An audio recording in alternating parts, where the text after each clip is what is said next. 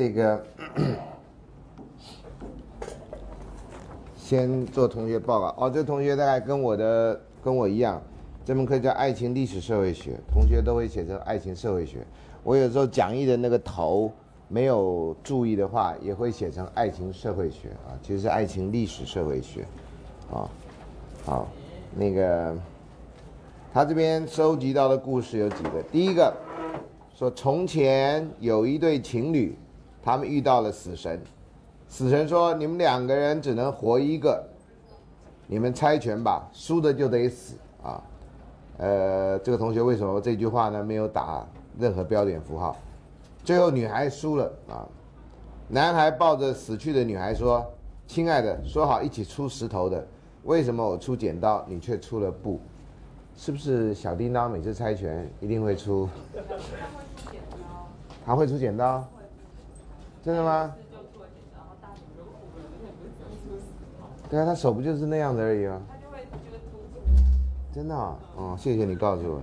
我 我那天上网做了功课，发现啊，他说今天他只会出石头这样，啊好，所以这个大家跟小叮当有点关系。好，呃，两，呃，哆啦 A 梦是不是叫做？好，说好一起出石头，为什么你我出剪刀，你却出了布这样啊？然后他打一个米号，这大概就是他的感想。最爱的人却可能是伤你最深的人，真心换绝情，除了失望之外，那种无语问苍天的酸楚才是最难受的。同学好像在写歌词哦，啊，好，写的不错，好，其实呢。你要赢死神，你就说，你不要照他的游戏玩啊，要死我们俩一起死啊，看怎样？我为什么一定要什么都照你玩？反正都死嘛？那一个任何一个人猜赢了，活下来是没有任何意义的吗？你知道吗？就永远出石头啊，就永远当小叮当这样。然后那死神到时候不耐烦，他自己就死了这样。你永远和局，你知道吗？就很多种对付死神的方法，哈，呃，一种就是你按照他的游戏来玩，啊。呃，因为在这故事里面或在日常生活里面，都是那个有权利的人，有权利的人会要求设定游戏规则，然后当然没权利的人就会照游戏规则来玩，啊，这是没权利人永远没权利的原因，啊，如果没权利人有一天想到说，哎，我为什么都照你的游戏规则来呢？我可以不照你的游戏规则啊，那你要怎样？反正照你游戏规则我也活得很不舒服，那不照你游戏规则，也许我还可以表达一下我抗议的立场，这样。啊，所以这个死神，如果你们将来两个人碰到死神了哈，呃，你可以考虑两个人一起做一些决定，这样，要不然就不理他这样，啊，要不然就一起死，啊，不要照他游戏规则来，啊，好，要不然就是一直出石头这样哈，就是看谁撑得久这样，懂吗？好，第二个，这同学是不是信教啊？上帝说，为何你会死？啊？上帝怎么会问这个问题呢？男孩说：“因为我救了一个人，所以被车撞了。”上帝连人家怎么死都不知道吗？啊，好吧，这个西洋是上帝，中国是阎罗王啊。上帝说：“为什么？”我还是碰到这种上帝，我想这地方也许不是我该来的地方。为什么还解释那么久呢？他都不懂吗？这不是你管的吗？你老兄是怎样的你啊？男孩说。因为我不想让她的女孩不想让她伤心，啊！上帝说：“你真的很爱她，为了他，你牺牲了你的生命。因为你的死，他现在或许很伤心。”讲什么啊？是因为我吃饱了中饭，所以有点头脑不清楚，还是怎样？男孩说：“不，他很开心，因为我救的那个男生是他最爱的。”这什么故事啊，同学？好，他的米号是说。男人遇到真命天女时，总期望至少完成一件轰轰烈烈、让女方感动到冒粉红泡泡的事迹，冒青春痘吧。然而，就算女方早已有心上人，也能义无反顾，才配叫真爱。啊，你你们认为这个叫真爱的，请举手。这样，啊，还好你没举手，不然就知道这答案是你写的，对啊。好，呃，有的人真的是，有人真的认为这是真爱哈，就是只要我为他牺牲，我不管他爱不爱我，啊，有人真的是认为是这样。好，第三个故事，有一对老夫妻年逾五十，同学老是五十六了啊，已经被叫老人家了这样啊，所以年逾五十，等你到五十岁的时候，你试试看，人家叫你老人家，你自己感受一下，好吧？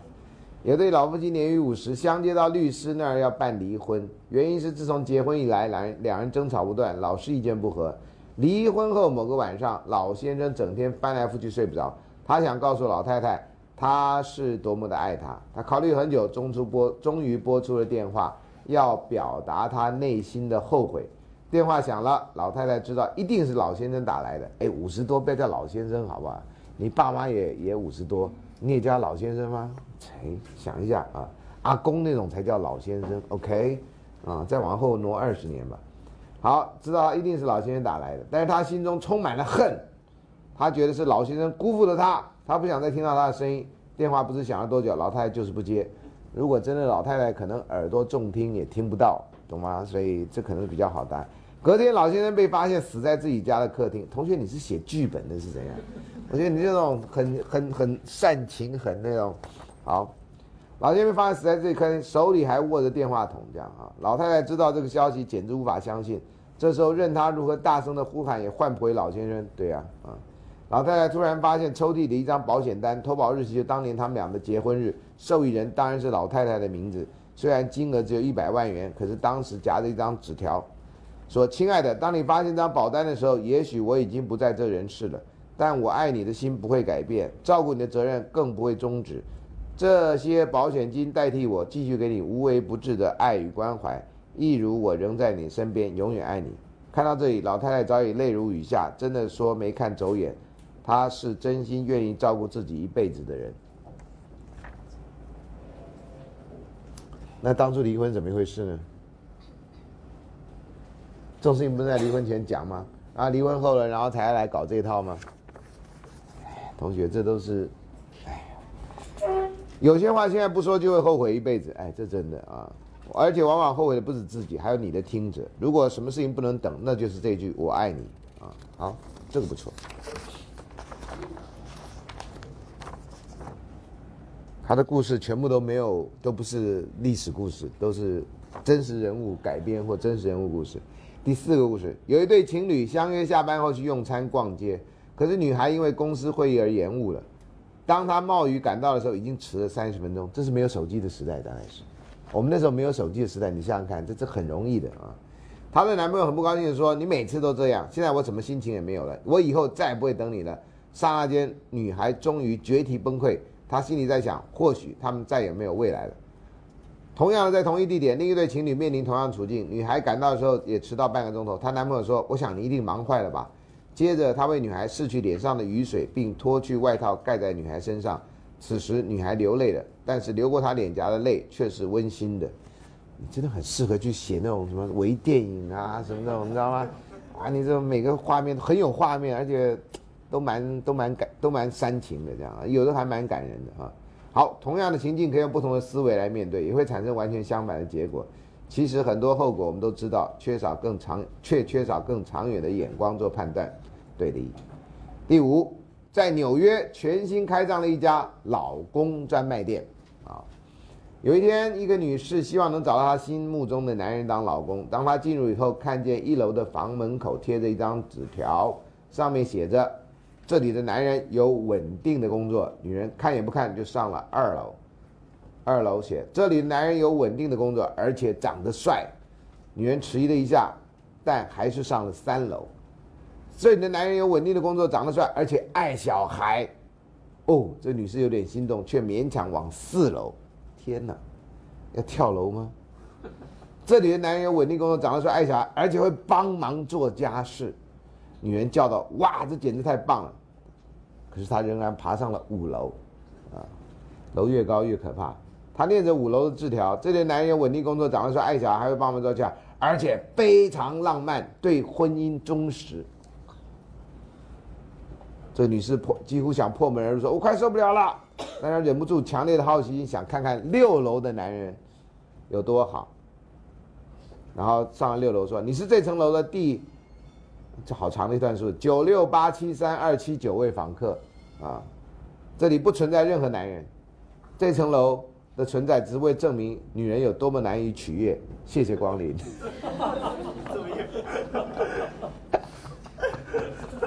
好狠啊！啊，哎。这不是幽默社会学作业吗？哎，写爱情社会学。嗯，我们可以今天下午可以开爱情与幽默社会学两堂课合修这样啊。呃，作业就做两倍这样啊。呃，这这写的不错啊。呃，不过男人可能在第一楼就冲进去了这样啊。呃，所以男人不会爬到六楼这样啊。所以就没有人拜访过六楼这样啊。不久啊，还没完呀啊！不久在这家老公专卖店面。对面新开一张老婆专卖店，哎呀，我终于看，对，顾名思义，所有的男人都可以在这里找他所要的女人。一楼门口写的，这里的女人长得很漂亮；二楼门口写的，这女人长得很漂亮，而且喜欢做爱。那三楼呢？三楼门口写什么？不知道，因为从来没有人上过三楼。这跟我想的是一样的。嗯，OK，我以为一楼就不会有人再上了，你知道吗？啊，好，呃，或者说上了再说。哎呦，呃呃呃，好。这个有一个米号说，女人理性但是不切实际，男人务实总是用下半身思考啊。你可以抓到一些重点这样啊，但是不是所有女人都那样，不是所有男人都这样啊。好，第六个，一天夜里，男孩骑摩托车带着女孩超速行驶，他们彼此深爱着对方。超速行驶跟深爱对方这两句好像 没什么太大关系。那深爱对方也许就不应该超速行驶这样啊。女孩说慢一点，我怕。男孩说不，这样很有趣这样啊。女孩说：“求求你，这样太吓人了。”男孩说：“好吧，那你说你爱我。”女孩说：“好，我爱你。现在可以慢下来了吗？”啊，然后就空了一行。然后男孩说：“紧紧抱我一下。”女孩就紧紧抱了他一下。女孩说：“现在你可以慢下来了吗？”男孩说：“你可以脱掉我的钢盔，自己戴上吗？他让我觉得不舒服，还干扰我驾车。”啊，第二天报纸报道，一辆摩托车因为刹车失灵撞毁在一栋建筑物上，车上有两个人，一个人死亡，一个幸存。驾车的男孩知道刹车失灵，但他没有让女孩知道，因为那样会让女孩感到害怕。相反的，他让女孩最后一次说他爱她，最后一次拥抱她，并且让她戴上自己的头盔。结果女孩活了，自己却死了。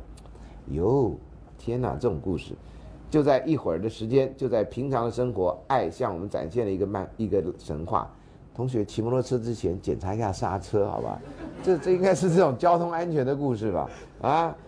虽然这故事有点扯，但是男孩铺梗的手法好似看一部电影一样，真的浪漫又不失吃女孩豆腐的调皮感。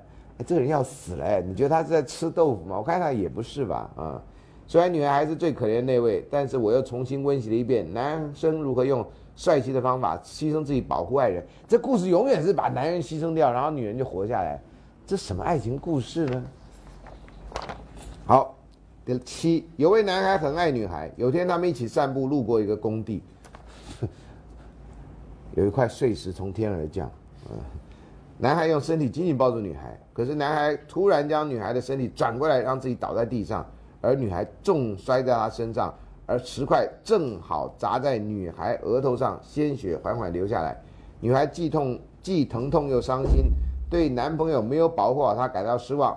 回家后，不论男孩打多少通电话给她，都不肯接，一个人在房里哭泣，直到妈妈告诉她，男孩倒地时被扎在地被地上的一根钢筋给扎死了，啊，穿过肺部，失血过多而死。女孩发疯似的赶到医院，这是不是有个网站专门摆这种，那很伤，让你很难过、很难过、很伤心的故事，这样哈，伤心小站什么之类的。呃，发现男孩手里握着手机，写着一条讯息。这男孩还可以写出一条讯息啊！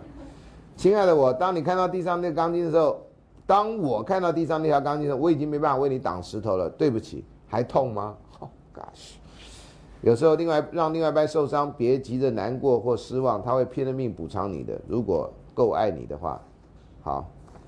哎呀，同学，那么一开始就念这个故事。第八，某个城市住着一个盲女孩，盲盲人的盲啊。这个盲女孩呢，有一个深爱她的男朋友，她男朋友对她很好，照顾她的衣食起居。为了能治好她的眼睛，一直拼命挣钱。有一天，她对男朋友说：“她男朋友问她说，你愿意嫁给我吗？”女孩想都没想就答应了。她男朋友带着她四处寻医治眼睛。有一天，她男朋友很高兴让她睁开眼睛试试看能不能看得见。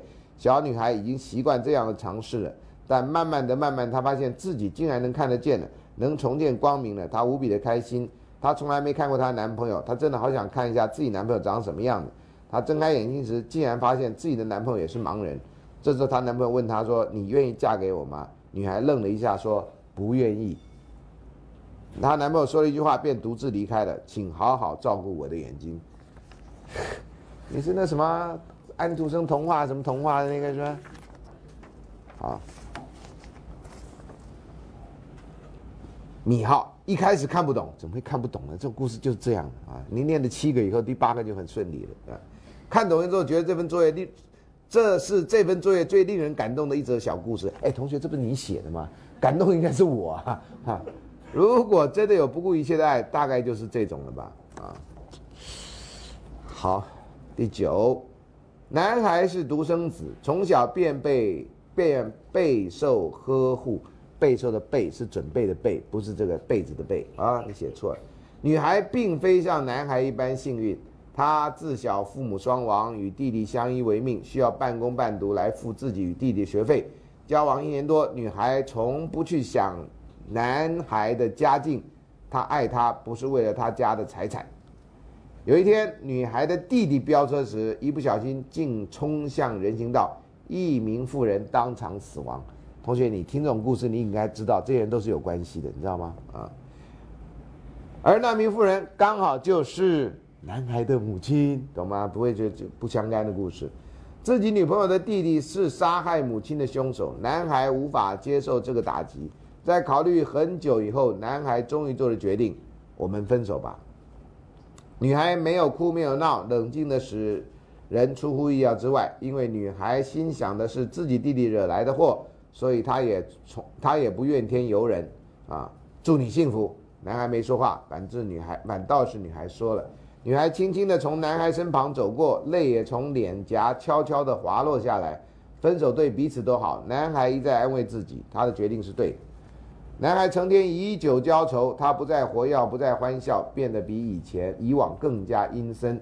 男孩的朋友都知道，除了这女孩外，没人能救得了他。当他宿醉醒来以后，此时他想，终于想清楚了，为什么他总爱将那个意外怪罪他在他身上呢？这怪罪在女孩身上。他们的感情是无辜的。他决定告诉女孩，他原谅她了。他想和女孩永远在一起，再也不要跟女孩分离。当他到了孩到了女孩家中的时候，女孩的弟弟迎着他走来说着：“我就知道你会来，姐姐等你很久了。”男孩焦急地说：“他在哪里？我想见他。”女孩的弟弟回答说：“他已经去世了。你看，这你还需要？这故事一定要这样安排的，这样啊？”男孩一脸惊讶说：“怎么会这样？”说啊！男孩拼疯了似的大吼。弟弟哽咽说：“姐姐在你们分手之后，每天都在拼命的工作，想忘掉你。最后因为睡眠不足，又加上感冒引起的急性肺炎，一星期前他就走了。你干脆写 H seven 什么 N nine 什么之类的，好吧？”他怎么能这样？不能不能对着他。隔着玻璃的女孩没了往常的笑脸，只剩下苍白的脸庞。我来了，你为什么不起来？你不是一直在等我吗？男孩哭了。我原谅你了，那是件意外，跟你无关。我不要分手，我要好好爱你，你知道吗？如果你醒来，我就原谅你，我们结婚。你不是很向往的吗？我们就永远在一起。只要你起来，求求你醒来好吗？一日清晨，当大家发现男孩时，他已经服毒自尽，死在女孩的身旁。最后，这个是罗密欧朱丽叶的梗，这样啊。米号剧情后面有点明示八点档超展开，不过喝再多酒都忘不了一个人的话，就快想办法回到他的身边吧。同学，喝酒过多有害健康啊，我们还是要加注警语，这样啊。好，第十个故事啊，这人真厉害，怎么都想出这些人间超级悲剧。有一天，男人不知道从哪里学来馊主意，要老婆跟他一起做一张配偶缺缺点总检讨。老婆两人各据书桌一端，正笔疾书写个不停。过了许久，老公竟犹无停笔之意，忍不下这口气，又苦就摇笔苦思写了几行，实在写不下去，回头只见老公上买手疾书，老婆当场变了脸，哇的哭了出来，摔笔直指，头也不回冲进卧房。这时。老公这时且方拦住我啊！这故事在抄来的怎么样？杨洋手中的纸说，对着老婆说：“看看我写了什么。”我接过纸一看，上面只写了无数个“我爱你，我爱你，我爱你”这样，很贼的老公想趁感觉想趁机讨老婆欢心，不过婚姻生活偶来来点小加温，想必更幸福。那他老婆写了什么？这老公到时候自己自找麻烦，这样哈。老婆写，老公写的怀疑，老婆可能写了一堆什么什么玩，都每天不洗澡啦，这样的都玩电动啦，什么什么爱看 A 片啦，就写了一堆真的缺点这样。十一一个深夜，老婆说我怀孕了，问老公如何是好，老公一语不发的跨出大门，老婆没拦他，不想拦他，也不敢拦他。那天，而且我的心情下起大雨，这是从哪抄来的吗？望着窗外如瀑布瀑雨布。眼泪不禁潸潸而下，难道告诉他错了吗？不知过了多久，门铃响起，打开门，只见全身湿漉漉的他捧着一束鲜花，对老婆说：“跑了好几家花店，才找到一家没关的，我们结婚吧。”投入他怀里那一刻，便发誓永远爱他。这是那种报纸上征文的那种假故事吗？那种啊，啊？猜想老公一开始冲出家门是过于紧张崩溃。而后想想，空手回去一定完蛋，才买花来个情势大逆转（括号补脑），所以婚前性行为一定要特别注意。同学，你搞笑吗你？所以你要注意保险套的牌子，是不是？啊，好。十二，女孩因为对男孩淡了，所以两人分手了。女孩说：“对不起，你还有什么要跟我说的吗？”男孩说：“没什么了，祝福你。”男孩红着眼眶，忍着泪水。女孩说：“谢谢，你也一样。”然后画了一个等于跟那个边边的括号。女孩转身后，男孩小声的说了一句：“假如有天没人要你了，来找我，我要你。”这样。好，这米浩说：“我很崇拜那个男孩，我的个性是不能接受回头草。”啊，尤其是已经分手后又各自新恋情的那种。甚至朋友都无法接受。如果他能接受，是不是代表只有他能让他付出一切，包括给他全部的爱？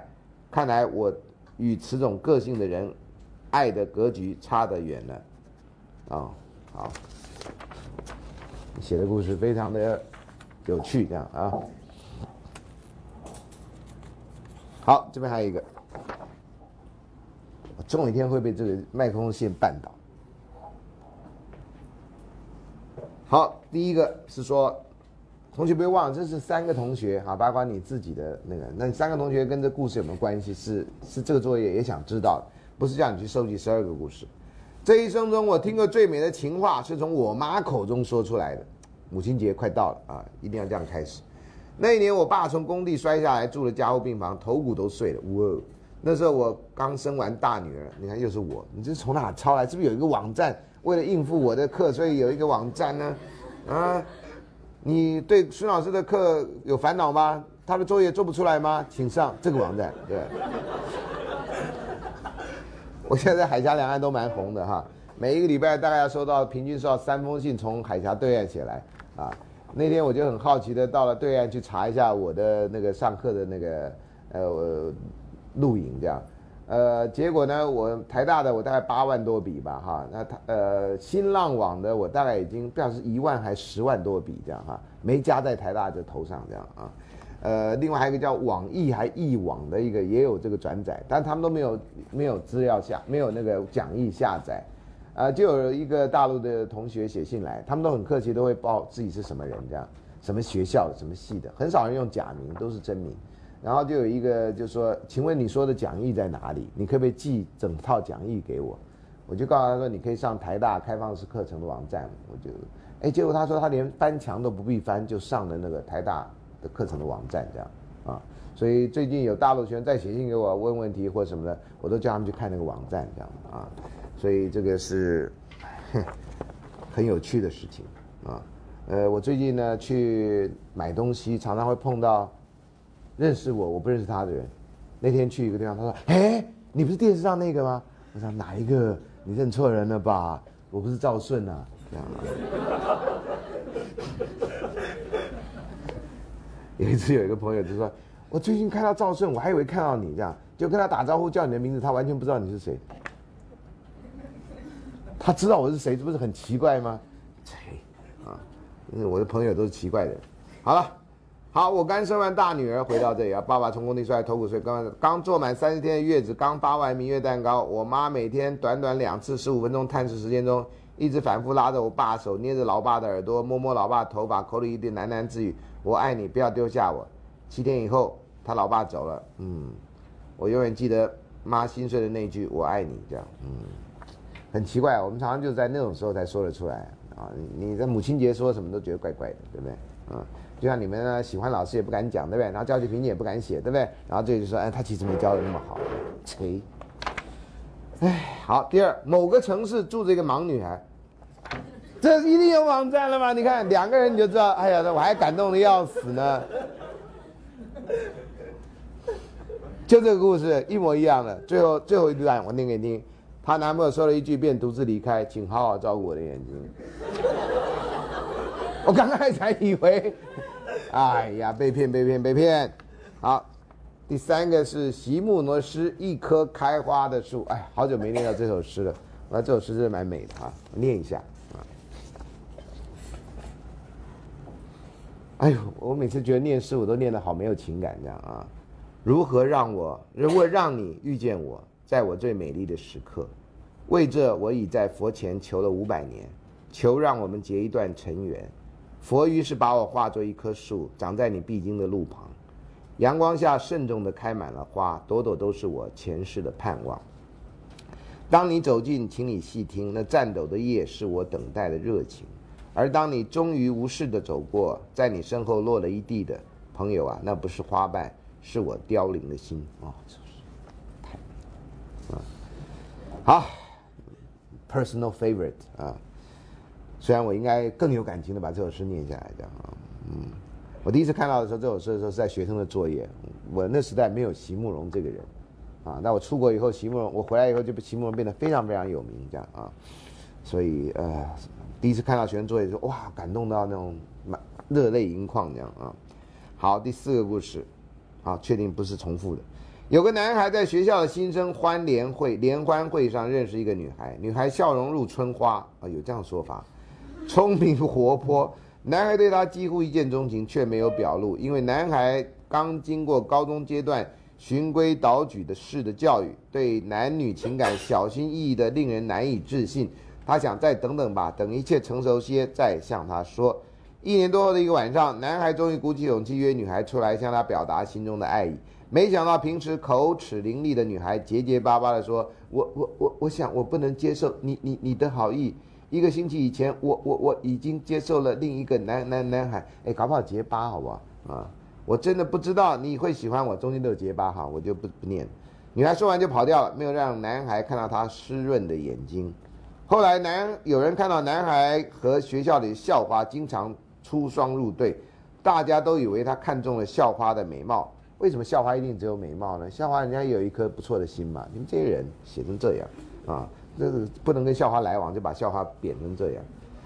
好，校花跟跟有着和女孩一样春花般的笑容，都是春花啊，笑容如春花，春花般的笑容非常相似，所以谁都没有发现男孩的苦心。嗯，但是没多久，男孩与校花的爱情就以分手告吹，大学生活很快就结束了。哪会啊，四年了，啊，毕业后女孩披上嫁衣成了别人的新娘，而男孩再也没有恋爱过，因为他清楚。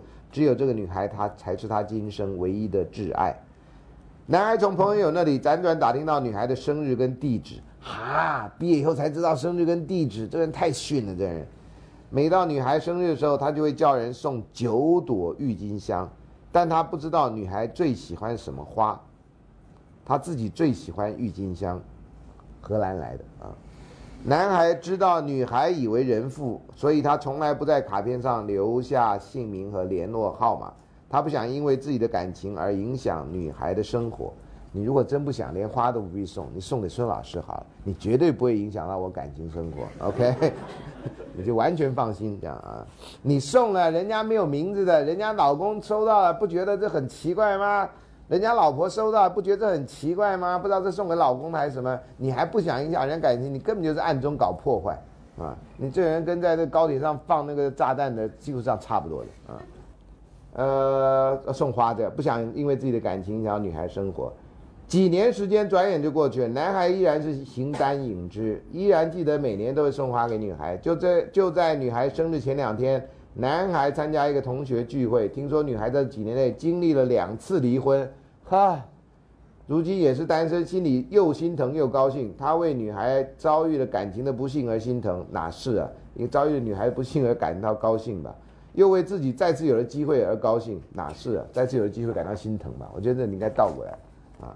终于等到女孩生日，女孩男孩在卡片里写上几个字：“你知道我在爱你吗？”这不是一首歌的名，歌词是吧？啊，通常以前唱的是说：“你知道我在爱你妈妈吗？”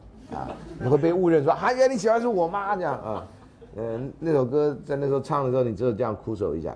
男孩英俊的脸上洒满了笑意跟希望。这么多年后，那英俊有点老了吧？对，跟你的标准五十岁就很老了嘛，对不对？好，就在那时啊，直接上街心走去啊，来了，又来这种。就在那时，一辆逆行的货车撞倒了他。女孩在收到郁金香同时，收到男孩的死讯，这样啊。女孩明白了一切，她把自己锁在屋里哭了整整一夜。回想多年前那个晚上，男孩对她表白，她一直不知道，这近十几年来，近十年来啊，男孩如此执着而痴心的爱着她。想到这里，她哭得更伤心，奔泻的泪水将郁金香浸染得无限凄美。我猜这一定是抄来的，啊，同一般同学不会有这种文笔这样啊。女孩知道她失去了今生最难遇到的挚爱，然而长眠的男孩永远不知道，女孩最喜欢的正是郁金香啊。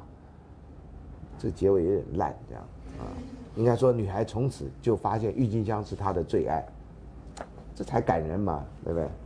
好，第五，某位婚外情第三者迟迟不肯放手。男方当事人为此而苦，第三者说：“为什么不能继续下去？”他回答说：“这他是男的说，因为时间错了啊，那买个好的钟就行了嘛，把时间调过来。可是你爱我比爱他多，不是吗？但我爱他比爱你久，一个是论多，一个是论久。但嗯，你这样都不写人，让我这样念很难呢。时间无涯的荒野，荒野里什么念呢？”时间无涯的荒野里，没有早一步，也没有晚一步，刚巧赶上了。这是张爱玲的名句，真的。嗯，恨早恨晚的感情都是一种遗憾，都只能错过。只有在对的时间，爱情才能美丽。这算什么呢？这是。好，第六，一副沉默的铜锁。铜锁万一很聒噪的话，一副沉默的铜锁。句点。从外观看来，已经有久远的岁月不曾被触动过了。有人说，是因为钥匙早就遗失了。同学，你在做什么？写作课吗？是吗？有一天，一把看起来饱经风霜的钥匙出现在铜锁里面。机器人瓦力吗？我突然间觉得，终于找到你的钥匙，兴奋的直流泪。钥匙还会流泪？这钥匙是生锈了还是怎么样？啊！钥匙兴奋直流泪说：“我就是那把世上独一无二的钥匙啊！”铜锁挣扎了很久，才用锈铜锈的锈锈色的声音说：“很久以前有过一把钥匙，进去之后才知道错的，却已经来不及了。结果断在里面生了锈，再也取不出来了。你来的太迟了，就就结束了。”欧瓦利。这时候应该找，呃，如果什么呃锁里面有生锈的钥匙，请找阿星开锁。阿星开锁电话空吧空空啊，打电话二十分钟即到现场啊。七爱张爱玲，爱括号张爱玲，第一句话这是真的。有个村庄的小康之家的女孩子，哎，所以刚刚那个小说会不会都张爱玲的？啊有人知道出处可以告诉我哈。啊，这第一句话是爱。啊，第二，这是真的，这是一一一一段。第三段，有个村庄的小康之家女孩子生得美，有许多人来做媒，但都没有说成。第四段，那年她不过十五六岁吧，是春天的晚上，她立在后门口，手扶着桃树，他一记，他记得他穿的是一件月白的衫子。这是崔护那首诗吗？对门住的年轻人同他见过面，可是从来没打过招呼。他走了过来，离得不远，站定了，轻声说一声：“哦，你也在这里吗？”他女的他没说什么，男的他也没有再说什么。站了一会儿，各自走开了。就这样就完了。后来这位女子被亲眷拐子卖到他乡外县去做妾。你这是莫言的小说是什么？这这用词都好奇怪。又几次三番的被转卖，经过无数的风险、惊险的风波。老了的时候，他还记得从前那一回事，常常说起在那春天的晚上，在后门口桃树下那年轻人。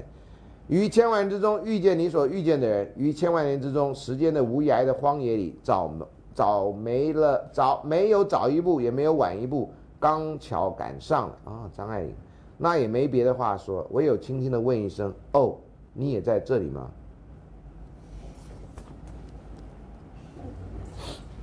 对不起，那实在是，我想到的是关监牢的时候，说：“哦，你也在这里吗？” 我是因为咖啡店进来，你是呢？哦，和吃吃啥店进来的啊？好，第八个故事：先秦期间，称齐国国君之庶长女为孟姜，是他的姓。从哪抄的？不这样，你问同学的，好吧？孟姜就是齐之长女，她是秦始皇时期一名女子，在新婚之夜，丈夫万启良，哎呀，就她嘛，对不对？呃，一就是润口赏身的那家伙嘛。丈夫万启良，范启良，这应该姓万啊，不知道为什么他写姓范。被抓去修长城，孟姜女不远千里为丈夫送去御寒的衣物，花了很长时间走到长城，然后呢，却被告知丈夫死了，尸体被埋在长城之下。孟姜女放声大哭，最终哭倒长城八百里啊！以滴血于枯骨堆认出了丈夫的尸体，那是以前的 CSI 了哈。然后秦始皇因此召见孟姜女，惊为天人，欲纳孟姜女为妾。孟姜女要求秦始皇须至秦皇岛为万启良披麻戴孝，秦始皇答应，没这回事啊！在秦始皇拜完范启良之后，孟姜女捧着丈夫的尸骨，在今孟姜女庙所在，当场投海自尽。都说孟姜女哭倒了万里长城，这个替中国从古到今啊，那公共工程建设的那种品质的低劣找了最好的借口，那，哭一下就垮了。真是，嗯，还怪到这个孟姜女的眼泪，她的眼泪是干嘛？具有强腐蚀酸性，然后把长城给腐蚀了。别闹，真爱是什么？这个大概也不是你写的。之前我到新竹参加参访张学良故居，看到他和第二任妻子赵一迪的相处过程，应该是影片或者是照片嘛啊，让人印象深刻。两人是在舞会上认识的，当时张学良已婚。但千金小姐出身的赵一迪一第一眼就看上张学良，甚至为了他不顾家人反对，从上海跟他私奔，啊，他们在一起几十年岁月，张学良一直没有跟原配于凤至离婚。然而于凤至也因为身体不好到美国静养，是赵一迪放弃繁华富贵名分，陪着张学良度过数十年被软禁的日子，一起在山上种菜写书法，过着平静的生活。直到晚年，于凤至写了一封信和离婚协议书给张学良。结束了两人的婚姻关系，这是真爱吗？若以张学良跟赵一迪来看，我看答案是肯定的，因为赵一迪并非张学良名门正娶的太太，没必要陪着他过苦日子，但他却甘愿陪他种菜养鸡，安分的过了几十年，最后连原配也被感动，认为这段苦岁月是赵一迪陪着张学良度过，应该给他一个名分，所以选择跟张学良离婚。这是革命时代很感人的故事。同学，这已经从革命时代到不革命的时代很久了，懂吗？啊，这革命时代，革命时代张学良没没参加，他太年轻了啊，那是八，那叫九二一事变的事情啊。可对你们来讲都一样，所以嗯，有些时候令人为难的不是事件，而是过程当中的选择权。有的时候令老师为难的是指定的作业学生没做好。第十故事，下雨了，忙碌的街角未曾停过，熙攘的人潮依旧。这时，一个女孩从对面街道跑了过来，淋了一身湿漉漉。我递了一把伞跟一个面纸给她，她道了一声谢，转身继续走向那让雨模模糊的街。第二天，这女孩出现在门口，带着笑容，手里拿着一把伞。她将雨伞还给了我，又买了一朵黄色的玫瑰花。我将包装好的玫瑰递给她。这个女的走出店门后，将那朵黄玫瑰花插在街角的路灯上，然后离去。连续几天，在同相同的时间，她总是会到我店里买一朵黄玫瑰，然后插在街角的路灯上。半个月过去，每天在相同时间，我总会包装好一朵黄玫瑰，等她到来。有一天，我好奇地问他：“你的花究竟要送给谁？”他微笑告诉我：“他在等一个男孩，一个他喜欢的男孩。而每天的一朵黄玫瑰是要让那个男孩看到花就想到她。于是，女的她在男的他每天经过的街角上插一朵黄玫瑰。听完他的话，我心中羡慕的男孩有一个女孩这样的喜欢他。我承认，我羡慕里带有几分嫉妒，因为我很希望是那位等待的男孩。”日子一天一天的过去了，一个月，每天包好一朵黄玫瑰，等着他的到来，渐渐成为我的习惯，一个甜蜜的习惯。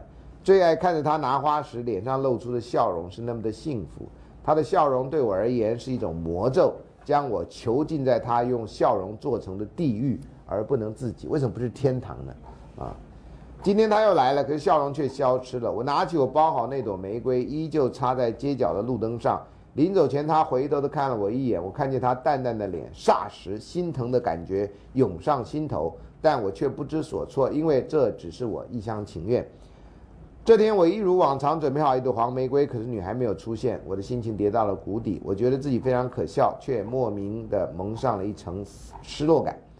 习惯是很难改掉的，那女孩已经半个月没来了，但我依旧会在那儿包好一朵黄玫瑰，期盼着。下雨了，忙碌的街角未曾停过，熙攘的人潮依旧。这时，我看见一个女孩站在对面的街角，露出灿烂的笑容，对我挥手。是她，我兴奋地拿着花跑出门外。突然传来一阵一声紧急的刹车声。你跟那个人是同行，同样抄一个网站的这样。不祥的预感撩过我脑中，只见那女孩倒卧在血泊中，鲜血从她血身上汩汩流出，染红了她洁白的衣服。我跑上前去抱住她。泪水早已夺眶而出，滂沱大雨下着，雨泪血交流纵横着。你是那种暴力美学啊，同学。当医生宣告女孩不治的时候，我心如寒冬般萧瑟，如刀般疼痛。我开始恨我自己，因为我的怯弱使我再也没有机会亲口对她说出我喜欢你。为什么不去怪那个开车的人呢？嗯，真是，你又没，你又不是你开车撞死他。后来我在他手上发现署名给我的信，说：“嗨，我喜欢上一个卖花的男孩，不过他似乎不太理我。我买了很多黄玫瑰给他，但他对我都没有表示。于是我开始怀疑是否该继续下去。最后我决定消失。不过我还是会不经意的又想起他，所以这次我要勇敢的告诉他我喜欢他，真的喜欢他。笨男孩就是你了，快给我回应吧！”看完这封信，眼泪早已不听使唤的流下，在模糊的眼眶中，事情竟如此的清楚。但一切知道太晚了，太晚了。下雨了，忙碌街角未曾停过，熙来攘往人潮依旧，女孩却再也不会出现。当你经过这街角，看路灯上的黄玫瑰，请别拿走它，因为呢代表我最深的思念，思念最沉重的遗憾。啊，好吧。各位在街角看到黄玫瑰的时候啊，小心一点啊，看着路上的车，好呗啊。十一，曾经在广播里听到，当孩子顶嘴甚至步入叛逆期的时候的阴影之道。做妈妈总是唠叨。有一次，已经高中的男儿子不念不耐烦地顶撞了母亲，母亲气得半死。做父亲的便约儿子一起出门散步。两人走了好久，父亲一路上不发一语。儿子纳闷，一直到进家门口的时候，父亲拍拍儿子肩膀，以男人对男人语气说：“等一下进去的时候，给我女人一点面子。”听起来像老大，听到老大说的话。儿子惊讶于老爸用哥们的语气对他说话，并因男人跟男人之间的义气，从此对母亲毕恭毕敬。所以有的时候，父亲这角色还是挺重要的。啊？怎样？我刚刚错过了什么？想起高中的一个同学，他说了，有一次顶撞父亲，父亲把他从椅子上踹下来，斥责他：“你妈是我捧在心中的宝，我呵护她、照顾她，对她轻声细语，凭什么对她大小声？”于是我的同学再也不敢顶撞母亲了。所以有两种让小孩不敢顶撞母亲的方式，对。总而言之，爸爸都要像黑道一样，要不然就打的，要不然就你给我面子啊。好，第十二个故事，终于，终于，从前有两只小猪，这不是人的故事，整天过着无忧无虑的生活，他们互相相爱着。每天主人送来吃的时候，公猪总是先让母猪吃吃，等它吃饱了，我觉得不太，这故事不太吉祥的。忽然间觉得猪吃太饱不是一件好故事，这样。再上去把母猪吃剩下的东西。每天公猪总是让母猪，总是给母猪放哨，他生怕主人趁他们熟睡的时候把母猪拉出去给宰了。日子一天天的过去，母猪日渐肥胖，公猪一天 一天一天一天瘦下去。导演，你这故事太 predictable 了吧？好，看看，希望你有一个有个转折这样。有一天，出公猪突然听见母主呃主人在跟屠夫商量，要把什么长势渐长的母猪杀了给给卖掉。公猪伤心至极，于是从那天开始，公猪性情大变。每当主人送吃的来的时候，公猪总是抢上去把东西吃得一干二净。每天吃完后便躺下大睡，并且告诉母猪，现在换它来放哨。如果它发现它没放哨，就再也不理它。逐渐日子一天天过去，母猪觉得公猪越来越不在乎它，母猪失望，而公猪还是若无其事地过着安乐的日子。过了一个月过去，母母主人带着屠夫来到猪圈，他发现一个月前肥肥胖胖母猪瘦的没剩下多少肉，而公猪长得油光发亮。这时公猪拼命地跑，想引起主人的注意，表明它是头健康的猪。终于，屠夫把公猪拖出猪圈的那一刹那，公猪朝着母猪笑着说：“以后别吃这么多。”母猪伤心欲绝，拼命冲出去，但圈门被主人关上。我隔着栅栏，母猪撑不下去了这。呃呃，看着闪着泪光的公猪，这叫做泪光闪闪，懂吗？啊。啊，那天那一晚，母猪忘了主人家，一心开一家开心的吃着猪肉。母猪伤心的倒在以前公猪每天睡觉的地方，结果他发现墙上有行字：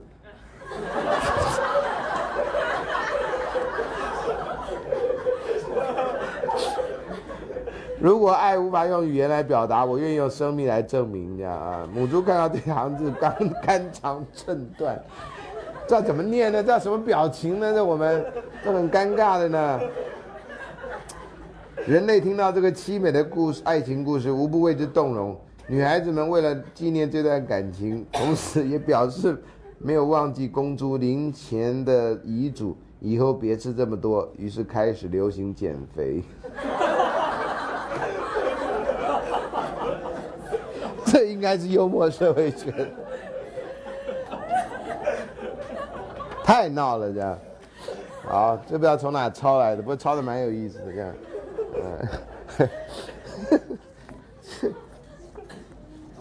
至少今天晚上我不会再吃猪肉了。哎呀呀呀呀呀！好，呃，原来是让你们收集历史上的爱情故事啊，不是有关动物界的爱情故事这样啊，不要这种这种什么。最后火车撞了啦，车子冲出来啦，什么玫瑰花啦，谁也不说谁爱谁啦，然后最后要死了才谁爱谁，啊猪猪竟然会写那么复杂的字这样啊，我想这 这蛮蛮蛮不容易的这样啊，好，接下来我们要讨论上礼拜我们讲了奥维德的《爱经》哈，那大概是他的重要著作，大概谈爱情的历史，没有人会忽略掉那一段啊。那这个奥维德除了《爱经》之外，还写了啊，收集了一个爱情故事的大全，也叫做《变形记》。《变形记》这种书名，很多书名在希呃罗马时代或者希腊时代都叫《变形记》（Metamorphosis）。所以啊，物种之间会互相的转变，这种在故事里面是层出不穷，从来没有间断这种啊。当然，在现实生活中，好像可能性到目前为止应该是没有的。虽然现在电影啦，对不对？金刚也会变啦，那人，呃，什么吸血鬼跟狼人啦，对不对？哈，我说这个美国的高中生很惨啦，只有两种选择，就吸血鬼跟狼人啊。那台湾的高中生至少有五个人可以选，最后你还可以嫁给全联先生啊。所以台湾的高中女生是比美国高中女生要幸福很多的啊，请大家留在台湾念书啊。我要当教育部长，我就讲这个，然后觉得，嗯，好冷啊。好，所以《变形记》它总共有带两百五十个神话故事啊，两百五十个神话故事。那这个呃呃两百一十页这里哈，一个吕建中先生，我有一次开会碰到他，他真的非常认真的为了翻译啊去学希腊文啊，然后辞掉学校工作专心翻译啊，人非常非常的诚恳跟非常的用心啊，非常用心啊。大部分人找个英文翻译随便翻翻就好了，他不是啊，他花很多时间。然后这故事里面呢有月桂情，这我没有讲到，但我列出来就有阿波罗月神阿波罗啊，太阳神阿波罗讲错了，跟达芙妮的故事啊，那古典音乐里面有达芙妮跟克洛伊的故事啊，反正这故事就是装来装去这样。婚外情的受害者有 Jove 跟 Eo 啊，爱俄的故事，那这个我们也不没时间讲，你可以去看。第三个是牧羊笛的来源，叫潘潘神啊，那个那种。那种笛子也叫 pan pan flute 啊，就是跟这个有关啊。那牧羊神呢，基本上他是一个那个有羊的脚，然后有羊的蹄。我们在哥大校园里面有一个 Pan 的一个一个雕像的，躺在那里非常慵懒这样的啊。呃，在那个《纳尼亚传奇》里面也有一个类似的一个一个这样的人啊，他会吹那个笛子这样啊。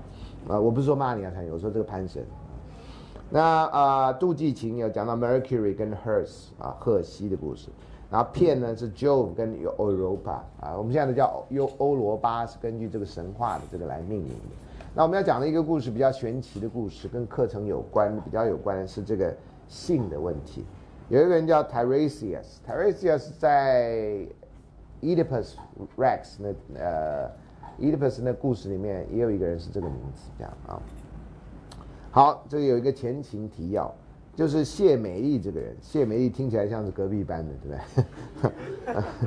得到周夫有求必应的许诺，对他说出心愿，说以你和希拉缠绵，希拉是这个周夫的太太啊的面目出来跟我约会。由于周夫的真身是雷电，啊，这个你要有一点小孩的想象才能够了解这个，所以谢美丽当场就烧成了炭啊，因为他啊。周父呢，及时救助他腹中尚未足月的胎儿，藏于自己的大腿。哈，这个古代的这些神话都可以很奇怪的那样，有人从腋下就可以生小孩了，有人可以把小孩藏在大腿里的。我们现在顶多就是袋鼠了，藏在肚子里，对不对？它可以藏在大腿里，所以它大腿一定有很多东西。像你们有一阵流行的裤子，大腿里面还有口袋，对不对？大概就这个道理，这样。我完全不能够 picture 这要怎么画，这样藏在大腿里。好了，那这个大大腿还带产，这样哈，这有点像企鹅，你知道吗？啊，你都看过《快乐角》嘛？你知道啊？好，那这个孩子呢，就是酒神戴奥尼索斯，又名贝克斯巴库斯。这有的听说是希腊的名字，跟啊罗马时代的名字用拉丁的名字是不一样啊。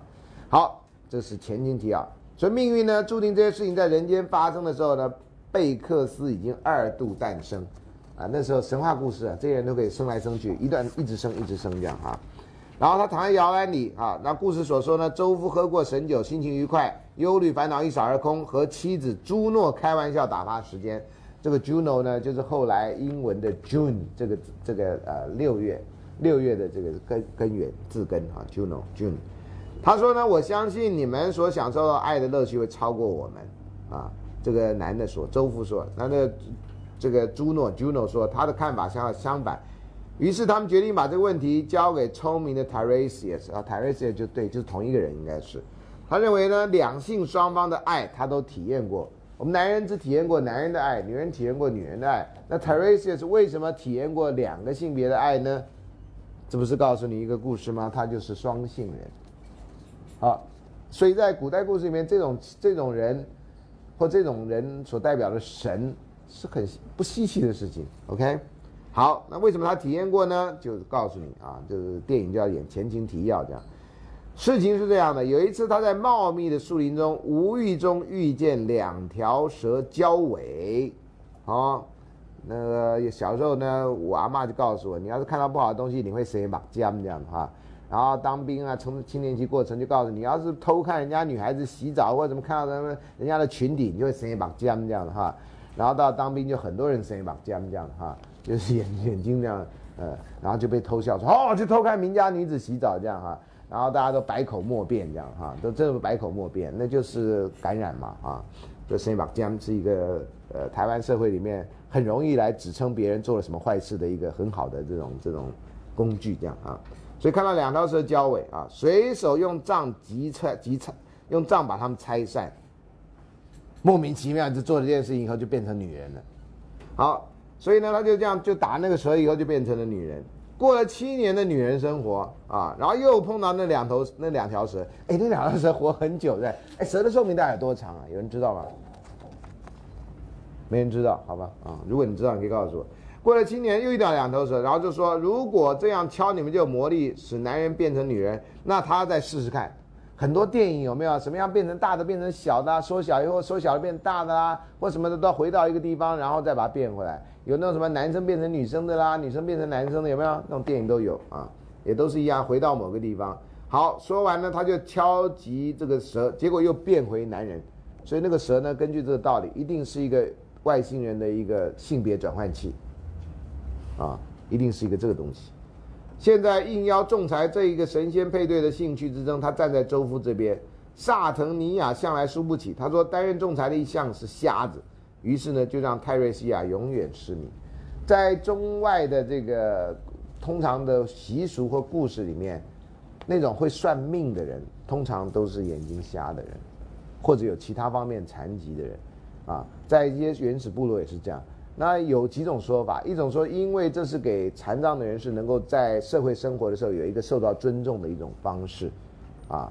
呃，就是跟正常人不太一样的人，好了，总而言之就是这么一个故事，讲哈，打两打蛇的这样。那个以前哈，我们那个台湾社会流浪狗没那么多，有时候狗会在路上交配，你现在已经看的很少了。狗在路上交配你要怎么办？有的人就去泼那狗的水这样啊。那呃，我们小时候被长辈教导，你就不要理它这样啊，尊重心不好，大概跟这一样，你破了以后，你可能变成性别就会乱变这样啊，或者考不上学校，谁知道？我觉得考不上学校对台湾人来讲是个比较大的恐慌，这样变成另外性别可能还好，啊，接下来是那个两百一十二页很有名的故事啊啊，两百一十页最下面入名就妻啦，奥菲斯跟尤瑞迪西啦，啊，那个不同的念法了啊，好，啊，奥菲斯跟尤瑞迪西是天生就是反正就男男的帅女的美啦，然后就结婚了，结婚有一天尤瑞迪西呢就在就是故事就这样。新娘子由水泽仙女陪伴走过草地的时候，一条蛇咬了她的脚踝。你觉不觉得这故事跟蛇有关呢？圣经伊甸园里面有一条蛇，后来就叫夏娃吃了禁果，然后人就开始堕落了，对不对？然后你看这里面的故事，前面一个是两头两个蛇在交配，然后这呢是一条踩到了一条蛇啊。你看那蛇在故事里面的重要性。然后今年什么年呢？蛇年。啊，中国人很厉害，中国人不好意思叫蛇，叫它什么小龙。所以以前那个一九八零年代是东亚四小龙，啊，那就四条蛇嘛，那根本就不是龙嘛，啊，我到现在为止我都觉得，你有没有发现这个这个阴谋啊，叫四小龙这个阴谋啊，叫 Little Dragon 这样啊，我也是终于憋不住了，说 Little Dragon 就是 snake 的意思啊，或者 serpent 的意思啊，啊，这是一个 euphemism，说的好听一点啊，那真的不是龙，龙跟蛇差太远了啊，好了，那就一条蛇咬了他的脚踝，一命呜呼啊。然后阿维斯在阳间哭到手伤期满，觉得自己呢还没有未尽之力，决定要走鬼门关走一趟，就他没办法接，生活没法继续，就是这个，这个现在呢专业的术语叫做悲伤过度，所以要做像社工或心理辅导，要做悲伤辅导，让他能够度过这个悲伤的期啊。好，所以呢他要去民民阴间走一趟，台湾呢去阴间走一趟有一个叫观落阴这样。或者叫什么地狱特快车，这都会有人讲。那讲完了，一定要平衡报道一下，找个心理医师来说。心理医师说啊，这个我我那天看到这个节目啊，心理医师就说呢，啊，我们曾经针对这个关洛音的人做了脑波的这个检查，发现关洛音然后自认为成功的，跟关洛音去关洛音然后自认不成功，他们脑波上并没有任何明显不同的变化，啊。可见呢，这跟脑波没关系，这样哈，那可能呢都是他平常接受暗示啊，什么什么，就讲了一堆这种这种这种讲话，这样啊。好，所以呢就前往冥河去追寻亡妻啊，穿梭在幽灵镇和入土的亡灵擦身而过啊，来到幽冥世界统治者跟他的配偶婆塞佛尼面前，然后抚弦唱歌，因为他是吉他社的嘛，唱得好嘛啊。那那时候没有那个几月天的那种团体嘛，懂吗？啊，所以他就一个人啊。他假如将来再上来再找四个人，就可以凑成一个团啊。下界尊神，凡人到头来总是投靠你们，请容我据实以告。我来这里不是为了亲睹无名地，不是为了看地狱长什么样，也不是为了捆绑美杜莎的孽婿这样哈。那三头三头蛇法的妖狗，那个三三头狗在那个哈利波特出现过嘛，对不对啊？那蛇法的妖女在其他电影里面也出现过嘛？最后那个家伙用镜子嘛，然后他啊，然后自己就那个了，这样，那真的特效啊啊！我是为了我的妻子而来啊，那就是讲为了他妻子啊。好了，这仙人你也知道了，这故事你都知道。我这真语原文是告诉你，这原来里面有很多很比较细的东西。好，两百一十三页，你看爱神征服了我，啊，爱神呢在杨氏威名远播啊，呃，这个爱神跟月老是不太一样的功能啊。虽然都跟爱情有关，跟婚姻有关，在此地呢，我如呃，此地如何，我是不知道。在杨氏，他是非常有名的啊。所以将来你碰到大陆人，你跟你可以说，哎呀，我们孙老师在台湾很有名，在大陆也很有名，这样懂吗？啊，不用像他这里说，在这里如何我不知道。不过我推想他在这世界也不陌生，而且如果传说中那个七美姑是真的，你们的结合也是因为爱神促成的啊，所以爱神应该也是跨界的啊。在这地方混沌无边，令人心惊。你看这一片寂寥，我求你复原尤瑞迪席转速太快的生命沙啊！他这每一个字都翻译了，所以他们把生命看成是跟这个有关的啊啊！我们就跳到最后的那个，我要求的是把它当做赏赐我的福佑。但是如果命运拒绝特赦我的妻子，我决心不回去，两条人命凑成双，让你们欢心。这不是你就跟人家讲条件吗？要不然你就让我跟我太太回去，要不然我就不回去了。哟，有人可以到那个地方讲这个条件呢？啊，我买一送一，好不好？第二件六折，不必，第二件免费送给你啊。所以他抱着琴呢，一边唱一边唱，没有血色的亡魂都闻歌落泪。我好奇是那泪哪来呢？泪必须有泪腺呢。啊亡魂还有泪腺呢，啊，谭特勒斯再也没有想要抓住流水啊，这都是那些神、那些希腊神明的那重要过伊克西翁的轮子也惊讶的停止不动，老鹰停止啄食，提啄食提呃提呃提提厄斯的肝，啊，毕洛斯的孙女呢手握水罐就地休息，薛西佛斯坐在岩石上听了入神，他本来该去推石头的啊，结果他就停了，你看就休息，你看这这这。太感人了的意思是这样，复仇女神忍住不动容，呃，忍不住动容，第一次掉下眼泪。冥王冥后都忍不住忍不下心拒绝他的恳求。这讲到音乐的力量啊，感人肺腑啊。唤出尤瑞迪席啊，他砸在阴间新天的亡魂行列中，因脚伤而不良于行。到那边呢还伤啊啊！奥菲斯伸手接过他的妻子，但是有个条件，你都知道。横渡阿韦牛湖之前，他这个男的他尤瑞呃奥菲斯不许回头看，否则承诺失败。我跟你讲，任何人呢答应你什么事情还讲条件呢，他就是赌你不会成功的，懂吗？赌你不会成功，他不是真的鼓励你成功的，不会啊。这我已经太有经验了啊，看的故事啊，所以你真的要答应人家，干嘛讲条件呢？啊，你爱你太太，真的好，让你回去，我有这个权利啊，算我的，一切算我的，就结束了吗？然后这个要让你回去，说不能回头，那等你回了头，他就觉得你不要怪我喽，那是你的问题哦，哦，那是你的问题哦，你不觉得这里面有很严重的事情吗？就是有权利的人呢，常常让没权利的人觉得所有问题都出在于没权利人自己没有恒心，不听话，你听话就是你的啊，你看你不听话呗，你能怪我吗？所以这没权利的人就啊，真的真的，这个伎俩啊，有权利人在神话里面讲的很清楚啊。他真要给你，他干嘛设这些条件呢？考验，考验也是骗你的话呀。他真要给你干嘛考验呢？啊，为什么他可以考验你，你不能考验他呢？民主时代不适合做这事。啊！你再考验考验，到时候玫瑰花就每天擦每天擦，然后过马路的时候也不选红绿灯过马路，真是，嗯，好，回到这故事哈，所以呢就答应就说不能回头。那当然你看他，啊，他这个回影的地方，他担心他或许跟不上，急着看着他太太，心怀怜悯，一回头，他转瞬间滑落深渊，对不对？然后这个有权利人就说：是吗？你看吧。谁叫你回头呢？我不是告诉你不要回头了吗？这招啊，对大部分人都有效，啊，尤其有权力的人最会玩弄就这招，最会玩弄这招啊！我从小就讨厌这样子啊。好，然后这个他他当然他急忙伸手那不然就是没让他抓。不幸的是，两手一扑，只有轻飘飘的空气，这不是耍的吗？人家耍你吗？又死亡一次，她对丈夫没有半句怨言，有什么好抱怨的呢？只有一样，就她爱他，她丈夫爱她。她最后一次说出珍重再见，几乎传不到丈夫的耳朵，就又掉落来时地。啊，爱妻从死，死两遍。啊，欧奥菲斯目瞪口呆，就像有人看到一头三生的名狗受惊过度。哎呀，哪会啊？哈利波特那几个小孩，没有人受惊过度。对不对？还不照样就把门一关，那三头狗也不能干嘛。好，魂飞散破散，只留下恐慌凝结成石身，啊，那个是看到美那个美杜莎的头发，对不对？你就变石身嘛。然后呢，不然就是欧利努斯跟利西亚这一对同命石，心心相印，有罪同当，矗立在水源丰满的什么爱达山，仍旧拥抱在一起，变成石头都还在一起。这等一下我们讲到他中国的故事有类似。好，这我们到最后一段。三年过去了，奥菲斯对于女人的爱一概敬而远之，就再也没办法爱其他的人。也许是因为婚姻不幸，不然就是许过什么愿。他太太不是死了吗？这个这个写故事的难道不知道这故事是他写的吗？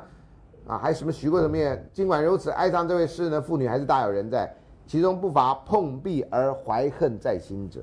啊，他首开风气之前，为色雷斯人立下这样的典范：爱情只付给少年男子，青春莫蹉跎，采花要趁及时，情爱只付给。少年男子，这故事本身哪有少年男子？这故事不就是给他太太吗？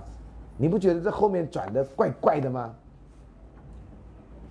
我只是要告诉你这一点，这故事转的怪怪的，啊，你写给你们的故事都是啊，他就回不回头，然后他就回头，回头所以没有救他太太，可见啊，怎么怎么样？我不知道你们从这种最当初最原始故事，你学到什么教训？啊，我学到教训就是，我们都被耍了，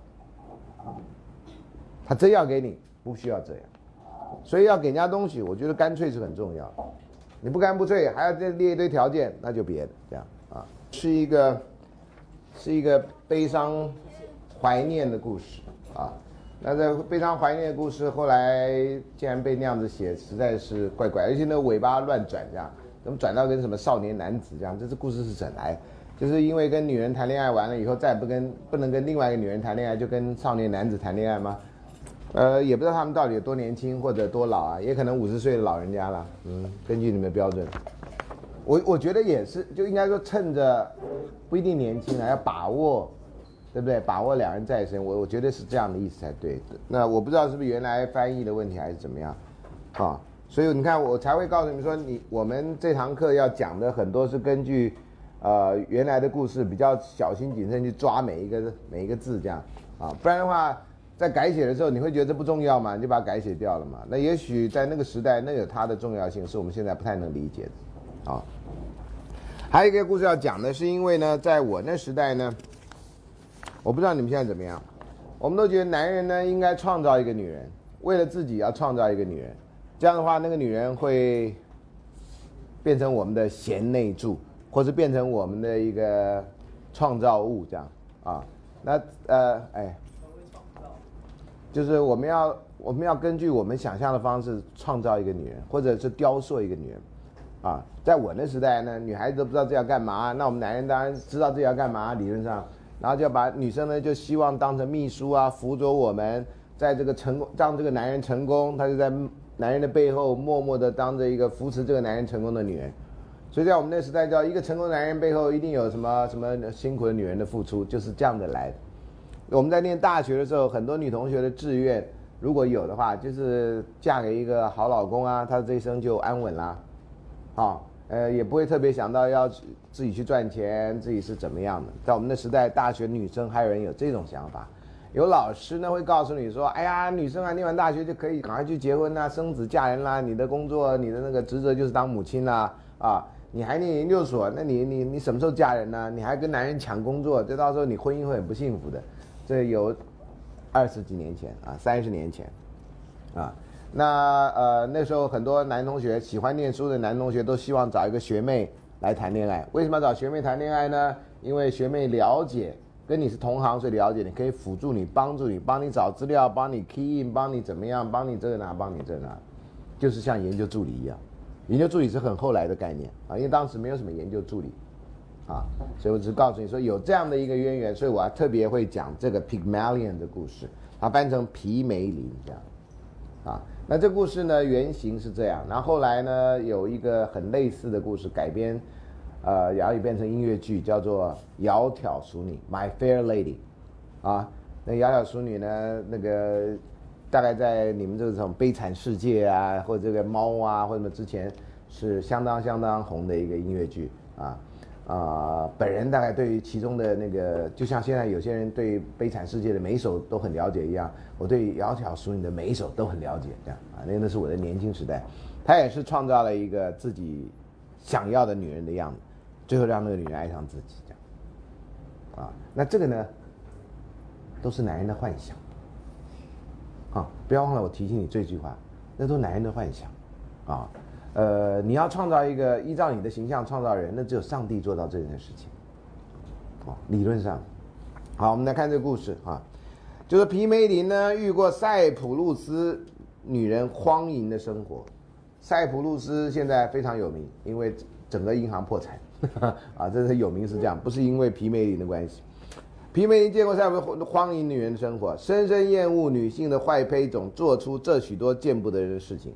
可这个人呢，并没有利用这一点，然后跟这些女人厮混，没有。他就决定要过单身的生活，觉得当时的女人没有一个人值得跟他在一起，长久没有枕边伴侣，啊，这个宁滥勿勿缺，宁缺毋滥，宁缺毋滥讲错了，你看，啊，宁缺毋滥啊，长久没有这样，他宁可不要啊。这期间呢，凭着神奇的手艺，在雪白的象牙上又雕又刻，就雕出了一尊女像，就是他根据自己形象，这都是寓言故事哈。优雅美姿不是世间女人所匹配。雕像完成以后呢，她爱上自己的作品，那张脸呢，仿佛有生命，热切的要活动，只于碍于太害羞。皮梅林的艺术造诣这样的内敛含蓄，啊，然后他着了迷，内心深处对这形体的喜爱引燃了一股情火。这人一天到晚不出门啊，呃，宅男始祖这样啊。然后就喜欢上自己的雕像，那跟你们宅男们在那个电脑前面摆一尊那个，那叫什么？那个小玩偶，然后那个玩偶呢，那女人那个胸部大到不行，然后眼睛也大到不行，然后那屁股也翘到不行那样，然后那身材比例完全不合正常人那样，呃，可能外星人有那样的比例啊，啊，也不是一样吗？啊，他常常伸手触摸自己的作品。要确定那是血肉还是象牙，这已经是搞不清楚 virtual reality 跟 reality 的问题啊！他还是不是肯承认那只是象牙 啊？生病的人，你跟他说什么呢？啊！他亲吻雕像，想象雕像回吻他。同学，在这个时候，我们可以加一个注解，叫变态啊！好，他对雕像说话，抱他，变态。每次抚摸都能感觉到手指上有弹性，不敢太用力，担心留下淤痕，变态啊！他奶奶的诉说情话，献上讨女孩欢心的礼物，像是贝壳、鹅卵石、小鸟。女人喜欢小鸟啊，这禽流感呢啊！色泽深浅不一的花朵、彩色球，以及太阳女从树干滴下来的眼泪珠。哇哦，这已经快接近席慕容的地步啊！他为雕像披上衣服，戴上宝石戒指，挂上长串的项链，坠珠垂挂在耳朵下。缎带装饰在胸前，这一切固然美不胜收，可是雕像没有打扮也不逊色，素颜都漂亮啊！他铺好用西顿贝壳做染料的床单，让雕像躺下，变态啊！说那是他的床伴，那在他的头下垫着软绵绵的羽毛枕，仿佛他能够享受这一切。维纳斯节庆来到，塞浦路斯人赶着凑热闹。刀斧落向脚途经的小聘牛啊，雪白的景象应声而断，这是真的真的东西。祭坛上熏香熏烟生香，皮美林献过祭品，站在祭台前，怯生生说出心愿：神啊，如果你们有求必应，请让我拥有我要的妻子，就是他不敢说出来，我的象牙姑娘，只好改口说像我的象牙姑娘。连神明你都不敢跟他明说，你还能怎么办呢？对不对？但是光耀光鲜耀眼的维纳斯真的在祭典场合现身，当下明白他的心意，祭火先后三次喷焰，呼呼呼，吐出火舌朝高空窜升，这听起来像是高空气球的那个热气球的那个哈。好，这是女生应允的征兆，所以各位下次去做热气球的时候，有三次那个你就知道维纳斯来了。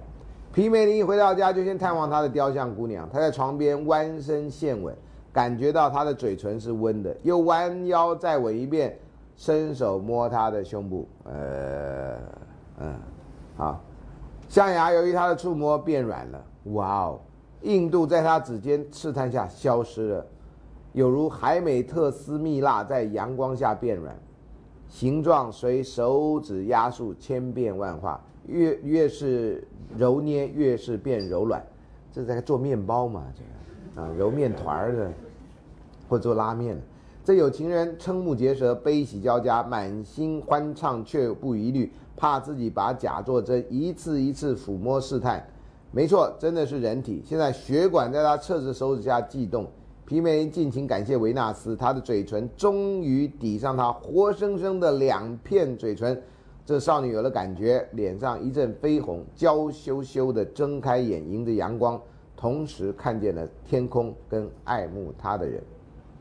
维纳斯亲自参加她玉成的婚礼啊，新月第九度由亏转盈，又是满月。这一对夫妇还生下了一个女儿，叫做佩佛斯。塞浦路斯从此又叫佩佛斯。欧瓦利结束了，这是一个一个人呃心愿成真，因为这个女神啊受他的感动，这样基本上是处于极度变态的状态啊。同学，你回去跟一个象牙雕像这样的话，你会被抓去精神病院去，去让你知道那是象牙呀，象牙做的。你说不，我在希腊时代的时候啊，好，所以呢，男人对自己创造出来的女人哈，这一点是这个故事的其实想讲的东西，这样啊。那这是啊奥维德的《变形记》里面的我我讲的几个故事，我觉得。有一些对后世有警示作用的故事，这样。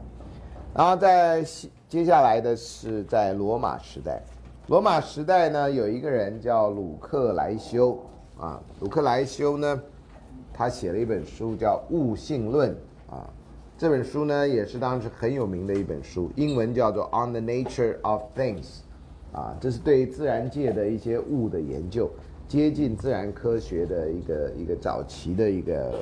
一个嗯嗯，怎么讲呢？啊，就是对，就就这种从自然科学角度来看宇宙的这种事物，因为大部分的书都是研究人跟人之间的关系，它是研究物的。那在这个你看，这个总共有六卷啊，六卷呢，第一卷你看它这个除了叙事之外，说物质是永恒的，有讲到虚空，讲到原子跟虚空啊，还讲到原子的特性。对当时其他哲学家驳斥跟宇宙的无限性，所以他讨论的东西，大概都是中国哲学家几乎在那个时代几乎不讨论的东西。第二卷呢是讲原子的运动啊，它的形式啊，结合啊，这样哈。还什么叫第二性啊？你就要学这个哲学，这不是女性主义的那个第二性啊，这应该是 secondary quality 的问题，这是哲学上。然后第三章呢是讲到心灵啦、灵魂啦这样的东西啊。第四章呢，讲到肖像啦，哈，且感觉、心灵、还有生活机能以及情欲，这就是我们等一下要讲的啊。那第五章呢，讲到世界是不是永恒的啊？世界天文学的问题、动物、植物的问题、人类起源的问题，这个起源的源打错了啊。文明的起源的问题，以及这个第六卷是讲气象的问题啊。在亚里士多德书里面也有一些天文跟气象的这方面的论述。所以在以前啊，没有什么自然科学跟社会科学这么明显的差别，这样啊。好，那主要内容讲到情欲啊，这原来是用诗方式来写的，所以有一些译本也会用诗的方式来翻译，所以句子长短不一。但是用诗的方式翻译不是很容易啊，所以有的时候呢就会变成用散文式的翻译啊。所以有些西方的作品啊，呃，用散文的来翻译啊，才才才能够比较简单啊。所以这个呢。这个中译本我们找到的是用诗的方式，他，这个欲望呢就是我们的维纳斯，啊，嗯，维纳斯翻译略有不同，但原文是一样的。啊，原文是一样的。啊，然后维纳斯呢就生出了一切爱情的蛊惑，啊，然后也从这里呢才第一次在人的心中滴进了那种欢乐的露水，有人认为欢乐的露水有这种精义啊这样子的一个委婉的说法。啊。然后，可是不久呢，又为冰冷的忧苦所取代啊，所以这个呃，你看在接下来一段说，在那把那在你体内收集的精子射给不同的肉体，也不要把全部心思集中在一个情人，啊啊，那这种说法当然是对男子来说的。那呃，有些男人就从这个立场来说，说为什么我们男人不能够专情于一个女人，是因为在。演化的构造上面，在演化的原道理上面，我们男人精子可以制造那么多，我们当然为了我们子孙的最大存活，我们要跟很多女人做爱。我们跟很多女人做爱呢，能保障我们的后代有最大存活、出出生的可能性以及存活的可能性。啊，这是从演化立场，有些人在替所谓男人的外遇和花心做这个辩护的啊。啊，那这段话呢，基本上是类似这样。呃，但是人呢，真的有这种演化上的这个目的吗？啊，你能想象恐龙在灭绝之前，啊，恐龙演化的目的是什么？就是为被人类取代吗？如果人有演化的目的，为什么我们会发明一些可能会让我们生命或物种完全绝迹的东西？譬如说核核核子弹这样的东西，核能可以有和平用途，可核能万一旦出事，往往会把人类弄到毁灭。那这个我们的演化的策略又在哪里？啊，所以演化是不是很好的说法啊？我到处去。如果去演讲的话，这个是经常被问到的问题。男人男人没有外遇，怎么可能？男人就是有外遇的，这这小事啊，这是一定会发生的事啊，这样啊。我说那没有发生事的时候，那那些男人算什么？哦，所以这里有时候有些人就会用用像这样子的，我基本上是不赞同。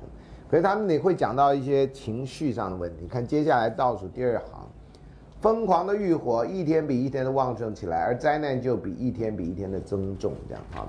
啊，如果你在青春期的时候有些欲望哈，特别是生理的欲望强烈到某个地步的话，那你就知道他这里面描写的哈，真的是一个接近实情的东西啊。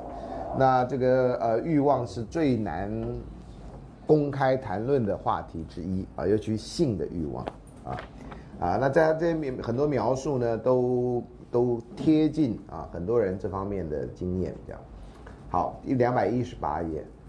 说爱情的创伤要当他们还很新鲜的时候就对他们施以治疗啊，那个比较容易呃康复，在这个意义上。那如果我们撇开这个来讲啊，呃撇开这个脉络来讲，呃，通常也是这样。如果你真的发生情感问题，然后能够在当下做比较完整的一个思考，然后了解到你的感情问题来龙去脉，那你比较容易放下来，然后再往前走啊。那很多人碰到这个问题以后呢，常常就是把它掩盖，当做没那回事。那没那回事的结果呢，就常常在后来的时间，会造成你生命上很大的困扰啊，因为你不知道有个东西永远在那挡着你，让你的心不能够踏过去啊。呃，所以这个在新鲜时候加以治疗，就这样，就像一般的疾病一样，在小小病都还是很容易医，等到变成沉喝太久，那你大概就就没救了这样啊。情感也是一样。他说，避开爱情的人也并不就缺乏维纳斯的果实，他反而就获得那些没有后患的快乐。他维纳斯给予的欢乐呢，对于灵魂健康的人们来讲，比对于那些为爱情而神魂颠倒的人来讲，实在是更纯净。所以你没有因为爱情而神魂颠倒的话，其实是有你的幸福在里面，是这样的意思啊。好，是的，就是在紧紧搂抱的时候。情人们的热浪还是起落不定，啊，这个你没有经验啊，跟你讲这个都是没有用的。你觉得这是天方夜谭，等你有了经验啊，你就知道哇哦，古人讲的跟现在讲的基本上还是一样，千百年好像没有太大的变化这样啊。呃，我今天来的时候经过那个普通教室跟这个呃博雅馆中间这样啊，就两个人那样子，哇，望我到。啊，那男的跟女的都长得不高，但是女男的还是比女的高一点。那男的就捧着女的的脸颊这样子，啊，就捧着女的脸颊，然后女的这样抬头看着他这样，啊，然后我的角度刚好看到像借位一样的角度，你知道，然后我就一直看着他，然后这样走过去这样，啊，我看看是不是借位啊，这样啊，就好像发现是借位这样啊，然后两个人很亲热，但是没有接吻啊，但是那个男的就捧着女的脸颊，也没有说什么话这样，啊。两个人显然是用这种蓝牙在传输，这样啊。我应该过去看他们牙是不是蓝色，这样。这同学，对不起，我我孙老师，我看一下你蓝牙，这样啊。呃，因为在这经过那之前，还有一个同学骑脚车，然后大叫说：“孙老师好！”这样，我就吓得那样子，赶快跟他说：“啊，同学你好！”这样啊。我想应该是我吧，不会孙维新吧？那就尴尬，对不对？嗯，好。接下来啊，所以你看像这些哈，你看两百一十八页中间偏下面一点，这种爱抚的快乐调剂止住了情欲的噬咬，啊，如果你有那种情绪高涨的时候，你又不得发泄的时候，哦，那个真的是就像一只蚂蚁在你心上咬啊啊！你看他这种描述啊，然后呢，这种东西我们所得到越多，我们胸中就燃烧着越烈的烈欲焰啊，某种程度已经接近那种。情色的那种那种描述，这样啊，如果是描述那个的话啊，如果不是他在描述宇宙的创生什么之类的，那真的我们这些人念都念歪了这样啊。那在两百一十九页这里哈，你看看他说，呃，同样的爱情上面，维纳斯也用肖像愚弄人们。两百一十九页啊，呃，所以爱情是盲目的这一点啊，一直有人这样讲。我最近读到一个人，那个不知道什么人说的。他爱情盲目的，那是对外人来看，对那个当事人来看，爱情根本就清楚的要命，怎么会是盲目的？爱情才让我睁开了眼。我想，哎，我从来没有这样子想过，啊，所以爱情是盲目的，通常都是你爸你妈说的，啊，哎呦，弟弟啊，妹妹啊，不要跟他来往啊，你跟他不适合的。妈，我就爱他啊，你盲目，你现在你这基本上你看不清楚状况，爸爸妈妈知道啊，这样啊。不然你会后悔啊！你像妈妈一样，嗯，这什么话呢？啊啊！妈妈当初啊啊，当初可能还有救。哎，不是当初，你都不知道这故事你要不要听下去？讲妈，你不要再说下去了。这样不，你既然已经挑起妈妈的心思，马上就说下去吧。啊，这就尴尬啦啊！家庭革命就，嗯，终于会知道这二三十年来你爸妈所遮遮掩的真相，不敢面对的真相，那就不是地球暖化的问题了啊。好，那接下来这位爱情即将在女体的田地下播下种子的时候，他们就贪婪的拥抱，口言混着口言，就是接吻的意思啊。然后呢，彼此喘着气，牙齿紧压对方口唇。你不觉得这是描写那个吗？这还有别的可能性吗？人工呼吸了，我的意思是啊，要急救的时候需要这样做啊。好，那还有讲到爱的锁链啦，哈，你看这些描绘的词眼哈，其他你有兴趣你慢慢去念，还蛮有意思的这样啊。两百二十页这里啊，哈，你看他有写到说，他们虚度了自己的岁月，看另外一个人的眼色来生活啊。谈恋爱在某个阶段，他高兴你高兴，他不高兴你就难过。男人说你怎么了？你怎么了？你一天到晚，你什么时候关心人家关心到这个地步？我当老师那么久，很少学生关心老师。老师，你比上个礼拜哈脸色还要苍白，你怎么了？啊，老师，你最近吃甜食太多，这样不太好啊。没有人关心过啊，从来没人关心过老师。不过这话讲起来，录下来以后，可能大陆同胞每天要来写信关心我这样。老师，你跟上一集比起来，这集瘦好多，你是不是得癌症？啊，哎，不过同学，我们这种年纪的老人家啊，老人家啊，老人家最好呢，不要不要居然的瘦，居然的瘦，通常如果如果是减肥，那当然可能，不然的话都是身体出问题。老人家宁可稍微胖一点，不要瘦，啊，给你提供你跟家人参考这样啊。好，那这个两百二十页哈，什么吐出半句诡谲的话啦，完全不懂它是什么意思啦，像这样子的东西哈，那这个描述都非常非常的精彩，这样啊，某种程度还蛮精准的啊，啊，所以在对爱欲的描述哈，虽然它都没有主题这样，两百二十一页这里哈，你看他说避免陷入爱情的罗网还比较容易，不要像再脱离他那样的困难，这是讲你谈恋爱失败的那个哈。然后呢，当你一旦被罗网所擒啊，讲了爱情是一张网啊，把你缠住以后，你很难脱身。当一旦被罗网所擒，而却想冲破爱神牢固的绳索的时候，即使当你手足被紧缠，身陷其中，你还是能够从那危险中逃开啊。你看下面说，当他们被情欲弄成有眼无珠的时候，基本上就是说你盲目了啊。他们就把实际没有的优点，然后归给他们。这是很奇特啊，尤其到了失恋以后，你拿失恋的时候再跟当初谈恋爱时候对比，那个对照更是情何以堪。所以你当初不就喜欢他那样吗？你现在讨厌他的东西，就是当初你喜欢他的东西，只是你现在同样的行为，你已经做出不同的解释。那为什么还这样呢？你唯一的答案只有说，我当时瞎了眼。不然怎么说呢？此一时也，彼一时也啊。很多事情都是其实是同样的东西，只是你看法不一样，你忽然间采取一个不同的观点，这个事情就产生了非常不同的意义，这样啊。好，所以你当时呢喜欢他，所以他的缺点呢也变成优点啊，我就好喜欢他抽烟那种帅样的，啊，那等到后来呢，他一直抽烟，好臭啊，他不戒烟，我才不要他的。当初你喜欢他是抽烟，最后你离开他也是因为他抽烟，只是因为对抽烟的态度改变，啊，所以这个有很多事情，那当初你喜欢他是因为他啊讲话风趣幽默，你最后离开他是太聒噪，懂吗？这有一好没两好的啦，啊，好。那接下来你看，在两百二十页下面这会影地方，就算但就算他的脸庞是你所希望的那样动人，就算他的身体放射出维纳斯全部的艳丽，难道说此外就没有其他的人了吗？啊，难道我们以前不是没有他也能过活吗？啊，很多人失恋以后就说不行啊，我没有他我活不下去，这样啊就往楼上跑，这样啊啊希望跑上去这样。你这跑到六楼以后就没了，别忘了，女同学不要跑六楼以后，男同学不要跑到三楼，因为你跑不到三楼的啊。根据我们刚刚的故事，难道他不也做同样的事情吗？埋没完全像一个丑女人所讲的那样啊！你不喜欢他，他忽然间变丑女人了；你喜欢他了，哎呦，脸上有个胎记，你都觉得这样比较好认呢。我跟你讲，这东西我故事听太多了啊。呃，还有男同学啊，女同学也有跑来问我说：“老师，有一个人跟我表达他喜欢我，这样。”我说：“那你担心什么？”我担心是。万一将来有个更好人出现的时候，我该怎么办呢？我说那你就跟那更好人在一起啊。我说那万一没有一个更好人出现的时候，你该怎么办？你为什么认为会有一个更好人出现在前面等着你呢？哎，你觉得这个人不够好？你在从很小以前都学过这个嘛？有一个人告诉另外一个人说：“你去沙滩走一圈，然后呢捡一个最大的石头回来嘛。”大部分人都捡不到石头回来，因为你觉得下一个石头会更大嘛。对不对？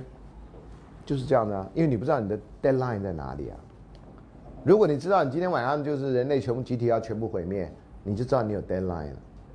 可是你总觉得，哎呀，我大一碰不到，我大二会碰到，大二碰到，大三会碰到，大三碰到，大四会碰到吧？我不会那么倒霉吧？不是吧？然后毕业想说没关系，我大学都没碰到，我出去做事总会碰到吧？啊，那我三十岁以前总会碰到吧？我三十五岁以前总会碰到吧，再碰到你就掉下去。老师不要再往那儿走了，这样啊。到时候你们没掉下去，老师先掉下去啊，这就尴尬啊啊！所以啊，就是这样子啊，你不信邪啊，然后你对你满眼前的人，你没看到他的优点啊。原则上呢，所以我每次开玩笑说，同学你去谈恋爱的时候带一罐优点啊，啊，让他看到你的优点，懂吗？哎，你就谈恋爱之后你就说，哎，同学送你一个，这什么优点呢？啊，送你一罐优点。啊啊！说孙老师，我听过孙老师课，上课带优点的这样啊。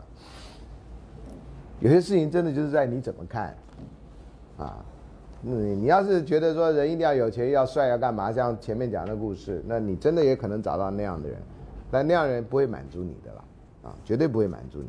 好了，这故事我就不再念了哈，因为我觉得，呃，这个有些地方还蛮色的这样啊，这适合自己念，不适合公开念。像老师这种比较那种时代的人念这个，觉得有点尴尬，这样啊。好了，那就先这样，我们就跳到两百二十七页，丘比特跟这个赛基的故事。那这个呢是出自一个罗马的作者，叫做阿普列乌斯啊。哎，阿普列乌斯，我没把他名字写出来啊。他写了一本书叫《金驴记》，《金驴记》又叫《变形记》。这故事很简单，就是它是一个一连串的故事集。然后这个主主角呢，就不知道为什么受了什么魔咒什么之类，然后就变成一只驴。所以他在他变成驴子以后呢，就参与在其他人中间，就可以像真间谍啊、卧底的人啊这边听到很多故事，就这样。然后后来又变回来，就这样。然后就是他在变成驴子的时候打听到了很多故事，啊，就用这种方法串起很多故事。然后丘比特跟赛姬的故事就在这个故事集里面。啊，我们常常都说丘比特，丘比特是一个小孩，小男孩，对不对？是一个很任性的小男孩，然后长着翅膀，然后乱射箭嘛，哈。现在有些呃西洋电影还会出现这个。那赛基呢，就 psychology 的这个字的这个根源。所以你知道丘比特，你不知道丘比特结了婚了啊，很年轻的时候结婚的啊，因为他是一直小孩的样子，所以这要告诉你这个故事。然后这故事呢有很多非常扯的地方，啊。呃，这个时代在读这个故事，你你你真的，或者在我的课上读这个故事，你真的要考虑一下。先是跟所有的后来童话故事几乎是一样，这在格林童话、安徒生童话之前早一千多年，你知道吗？我就告诉你说，故事都这样讲的，到现在什么史瑞克啊，什么都还这样讲啊。人类的进化显然是非常缓慢。国王呢跟皇后有美丽的三个女儿。简单讲，为什么都要三个女儿呢？你有没有发现这不是一个梗吗？老梗吗？然后通常故事都发生在第三女儿啊，第一女儿跟第二女儿一定不是故事的主角，懂吗？啊，所以各位要去电影试镜说我要演三女儿，啊，你要演大女儿、二女儿就别了，这样啊。好了，你看呢，他就对这个三女儿描述特别多。老三呢，闭月羞花啊，这是中文很好的程度啊。貌赛神仙，比神仙还要厉害。少就是 super 啊，beyond 啊，比比那神仙还要漂亮。然后呢，他的世间绝无仅有，想要加以形容，必定词穷才怪。他刚刚不是就讲了吗？才词穷，你词都没穷，讲那么多啊？这有时候写故事人啊，实在是太夸张。城内城外四处流传他沉鱼落雁，听说的人不论远近老少，无不成群结队专程前来欣赏这可望不可及的圣美景象。慕名瞻仰的人一个惊讶的目瞪口呆，啊，纷纷把右手移到嘴嘴唇，竖起大拇指。右手移到嘴唇，竖起大拇指，这是干什么？很奇怪的一个，啊吸奶嘴这样，啊。然后呢，又是膜拜，又是祈愿，仿佛他就是维纳斯本尊。这问题就来了啊！表示他真的是很漂亮啊，因为分身胜过本尊，所以就引起了维纳斯的妒忌。神没一个好东西啊，希腊神。所以希腊神话，我一直认为是对于贵族、对于这个呃高呃这个享有权利人的一个讽刺，这样啊。你要骂他，那时代呢，你骂他你就就掉掉了脑袋啊。那时代不是可以全民开讲的时代。所以你干脆说，我讲的是神话故事，哎，就没人会说你啦，因为你说是神话故事嘛，你又不是神，对不对？所以你们这些希腊罗马的神话的神都不太高明啊，都不是道德上很高尚的人啊，你会发现这一点吗？台湾的或中华文化的神明都是道德还蛮高尚的，不一定成功的人，像关公啊，关公是个失败英雄啊，啊，那林默娘是一个很好的一个拯救渔渔民的人呢，啊。那都不是什么什么有道德上有瑕疵，中大概大概最接近道德有瑕疵的是吕洞宾，啊，那个我们年轻时候就说不要去指南宫拜拜，为什么？尤其是结呃谈恋爱的男女，千万不能去指南宫。说因为吕洞宾看上了那个女的以后，你就惨了。为什么吕洞宾不会看上男的呢？奇怪，那时候当然没有这种同性的想象了哈。然后说仙机岩就是吕洞宾最后什么踏的地方，所以叫仙机岩这样啊。反正我们台大人很少在往那方向走的，郑大人在发明这神神话来吓我们的这样啊，就不要往仙机岩走这样。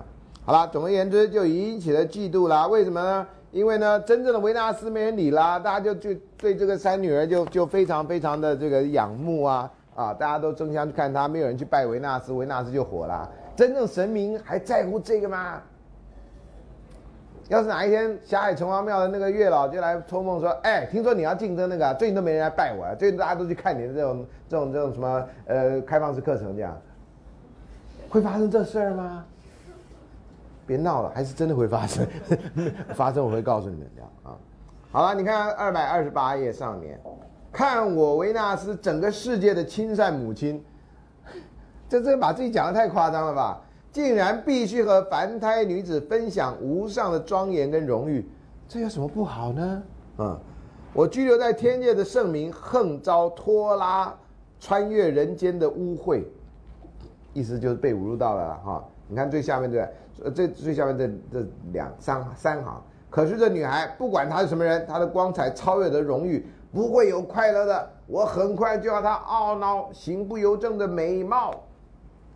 像不像是白雪公主的后娘，啊，或者史瑞克的那个什么之类的，反正就都有这种人物。只是这个人物竟然是维纳斯，你不觉得这故事已经有点污蔑污蔑这个啊？好了，然后维纳斯怎么报复呢？他有一个儿子，啊，有一个非常莽撞的儿子，他的妈宝，对不对？妈宝儿子，维纳斯就把儿子叫过来。那个儿子谁呢？就是莽莽撞撞的羽翼童子。羽翼童子就是后面有个有个有个翅膀的人，品性恶劣。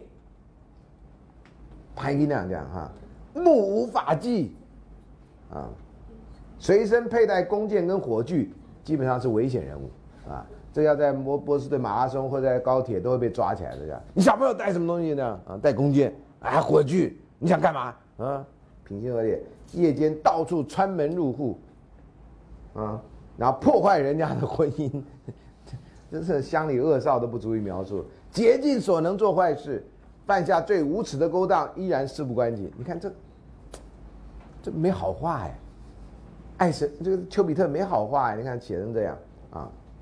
好了，总而言之呢，就这样。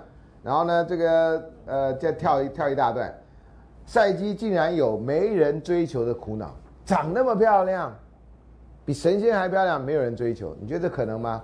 呃，有一次我问过一个人啊，类似校花级的人物或者是戏花级的人物，我说：“哎呀，你长这样，一定很多人追你哦。”他老师恰好相反，没有人追我，大家都以为我有人追，所以就没有人敢追这样。我真的假的？啊？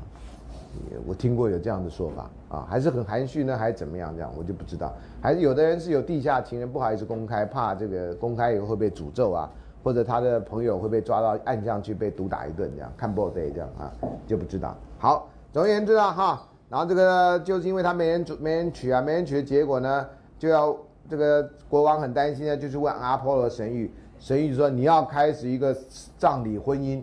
啊，所以的葬礼婚姻说，既然世间没人要她，她要嫁给一个一个一个鬼魂之类的东西。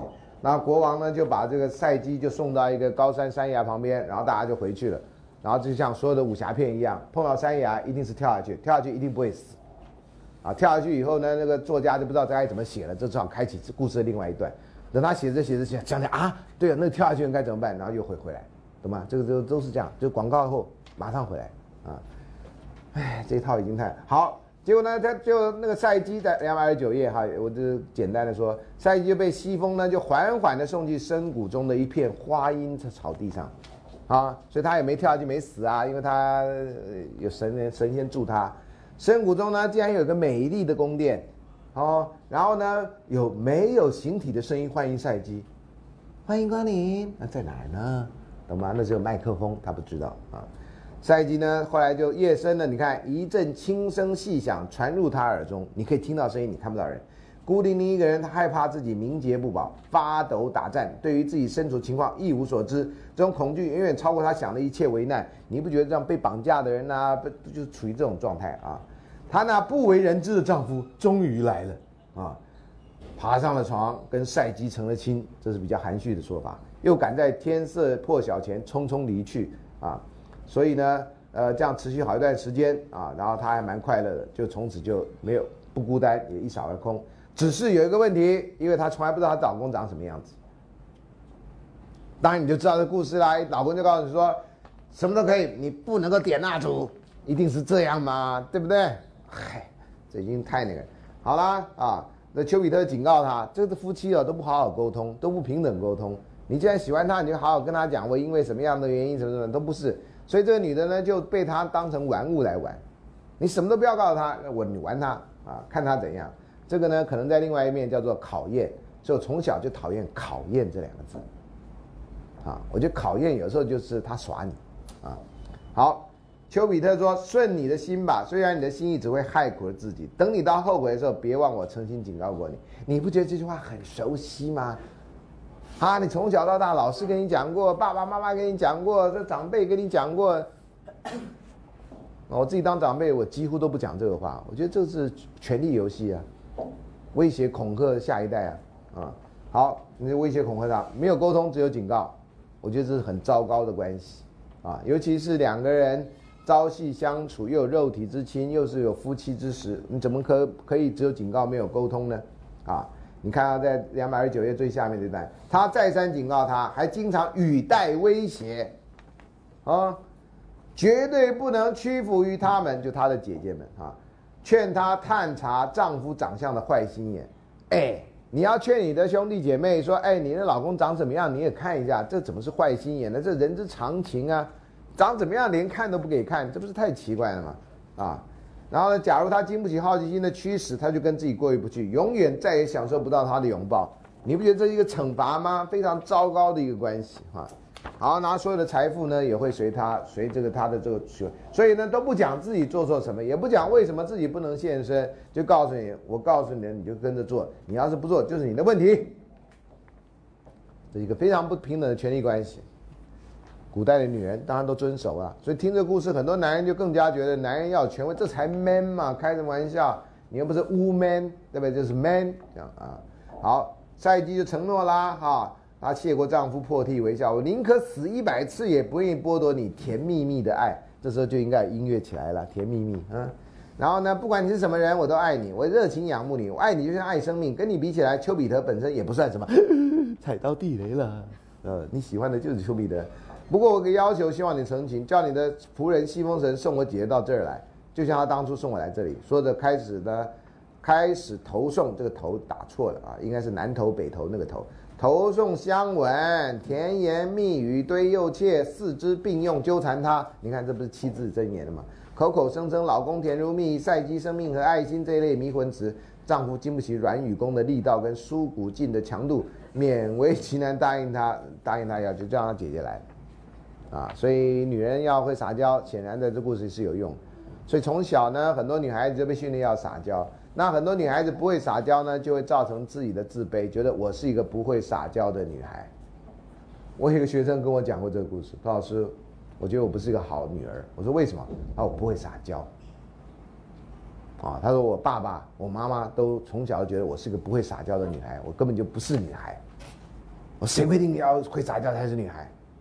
他老师，你上课都讲过，你家的狗都会撒娇。嗯，老师讲的不是要对照你跟我们家狗比啊，对不对？老师没有女儿啊，老师就就只有狗，那狗不跟我撒娇，它有晚饭吃吗？啊，你想也知道，对不对？它通常撒娇的时候跟晚饭有关，跟早饭有关啊，其他时间它都在睡觉啊。我觉得做狗真的蛮舒服的，尤其做现代人狗，有的狗还不必脚到脚踏到地上，还有车子可以坐。最近看到那老人家推的车，我都以为是推孙子，一看呃狗，啊，那长什么长相的狗都有啊。那那狗都一副很拽的样子，你知道吗？那狗都说，哇，那拽到不行这样。我有车坐，那你呢，老头啊？哎，好，所以呢这样，然后来姐妹就相见啦啊，姐妹回家就开始妒恨啦。这不故事都这样子吗？哎，别忘了，你现在知道故事在两千年前就开始这种基本的版本就是这样。好，你知道要是姐妹不妒恨，这就不是这不是故事了嘛？灰姑娘的姐姐要帮她做衣服，然后两三个人怎么样，那就没故事演了啊！啊，所以你知道这个故事啊，真的是破坏姐妹情谊啊！好，这二度警告他啊，你看这个虚情假意的母狼，哎，怎么这样讲人家？我觉得这人好恶毒啊！虚情假意的母狼，我相信儿童版的故事不能讲成这样啊，这样对人家不尊敬。主要的目的就是说服你探查我的真面目。我一直觉得这有什么错？这有什么错？你自己有什么那不可见人的？你说嘛？就是因为翅膀，这是背后有两只翅膀吗？这什么错呢？啊，很奇怪。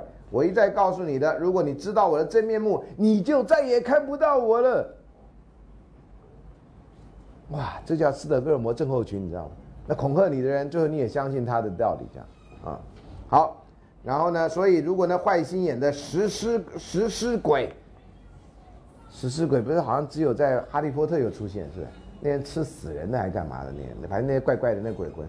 如果你因为自己的单纯跟心软而做不到这一点，那么起码不要听也不要说你丈夫的任何事情。这丈夫是干嘛？干情报工作的嘛？啊，不能跟我说，不能跟人家说我的事情啊。呃，你这样说了就违反各资法啊，还不如这么说。如果你守住我们的秘密，他将会是个神；如果你吐露古风，他就是口风，他就是肉身凡胎。怎么会你的情况会跟那个他丑保不保密有关呢？啊，你看这就是责备受害人啊。好了，后来又一次警告他，这刚刚的第二次了，第三次又警告他啊。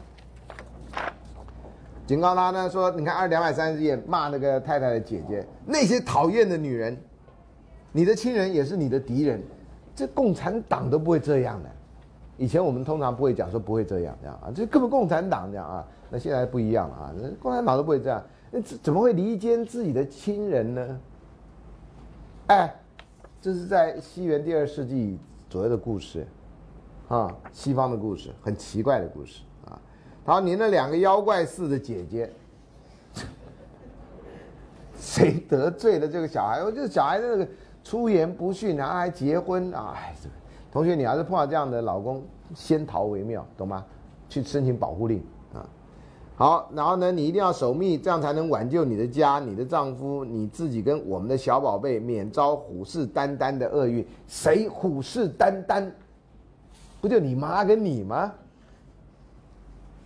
唉，这故事我就我我我以前都认为蛮浪漫的故事，后来读完以后发现，根本就男人绑架女人的故事嘛。啊，好，你看再看，你别看也别听，那两个恶毒的女人又来了，又骂人了。啊，他们根本不配当姐姐啊！我觉得他不，这个人也不配当老公啊，因为他们违反伦常，对你怀恨积怨，这样践踏血缘。啊，好，接下来你看这段，姐姐教导杀夫的细节，终于恶毒起来嘛？你不让见嘛，这是奇怪嘛？好，要准备锋利的刀，把它磨得更亮，偷偷藏在你习惯睡的那边的床垫下。这真的再讲下去，好像在教唆犯罪，我就不念了。啊，免得这看电视的人有很多我其不知道的。好了，后来终于终于赛基发现了丘比特的真面目啊，他看到了所有蛮性动物当中最和蔼又最甜美的一个是丘比特本身，众神当中最漂亮的，即使在睡觉时还是漂亮。我只有看我家狗睡觉的时候，觉得哇，好可爱！我家猫，哇，好可爱！我就怀疑我睡觉的时候，我家狗会不会这样？哇，好可爱！大概不会。嗯，好，竟连油灯的火焰看到它也惊奇，油灯的火焰都会惊奇，这太拟人化，这就迪士尼了嘛？是加速燃烧而火光更艳，刀子更因锋刃失礼而闪烁不定。总而言之啊，后来他就把那个油就滴到他身上，他就醒了啦。简单讲是这样，你看他描述她的漂亮啊啊，在这个两百三十一页下面。在他金闪闪的头上，他看到琼浆浸透的卷发，环环呃圈圈环扣覆盖雪白颈项及玫瑰脸颊，有的缠扭缠自成一般景致，有的前垂后悬错落有致，灿烂夺目，竟使得灯光相形暗淡。从着这羽翼神的两肩弹出翅，这个不知道该怎么念。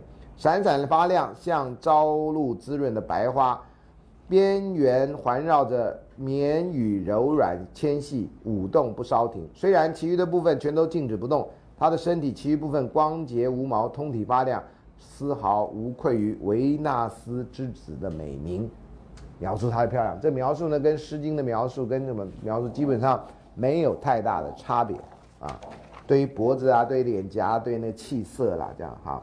好，三两百三十二页说赛姬暗恋爱恋着爱爱神，情火越来越旺，欲求欲神啊，这爱神跟欲神还不是同一个哦啊，爱心出神忘形，请身扑在他身上，情烈性急，一吻再吻的解了他饥渴的阴唇，啊，总而言之，看着她实在太漂亮，就一直吻她啊。好了，那接下来这段呢，就是油灯滴醒的丘比特，然后他就很生气，就走了，这样哈。然后呢，丘比特走之前呢，在第三段，忍痛含悲的对他说：“可怜的赛姬，你好天真呢！想当初我忘记我妈妈维纳斯的命令，他要我点燃你的情火，让你死心的踏地爱上世间最凄惨、最卑微的人，把你套在那样婚姻中，啊！结果看到这男女的，他自然就自己，我擅自做主张，自己飞向了你。”心想可以在这地方当你的情侣，我这么做是很轻率的。现在我知道了，我是名扬天下的弓箭手，用自己的箭射伤了我自己，使你成为我的新娘。你既然把我看成野物，设计拿刀割下我的头，哪有这样？这他自己想出来啊！这头上长的可是情爱深情爱你的两只眼睛，还有鼻子，啊，还有鼻孔，还有鼻毛啊！真是。我再三交代你，留心自己的所作所为，一片好心警告你，是因为我爱你。同学是不是很熟啊？爸爸这样是因为爱你啊，妈妈这样是因为爱你啊。啊，对，老师是因为爱你，这样啊。哎呀，那两个可敬可悲的女人，你的军师，这下是讽刺的话了，很快就会自食恶果。至于你，我只要自己离开就是惩罚你，我只要自己离开就是惩罚你。很多男人后来就是搞这套，啊，女人也有人搞这套，就离开就惩罚你啊。因为你知道你爱他，他爱你比较多，所以你离开他他会受不了，啊，这是一种惩罚。好啦，后来赛姬跳河自杀啦，被救啦，哈，然后两个姐姐呢先后就凶死了，哈，那大家都知道发生什么事啊。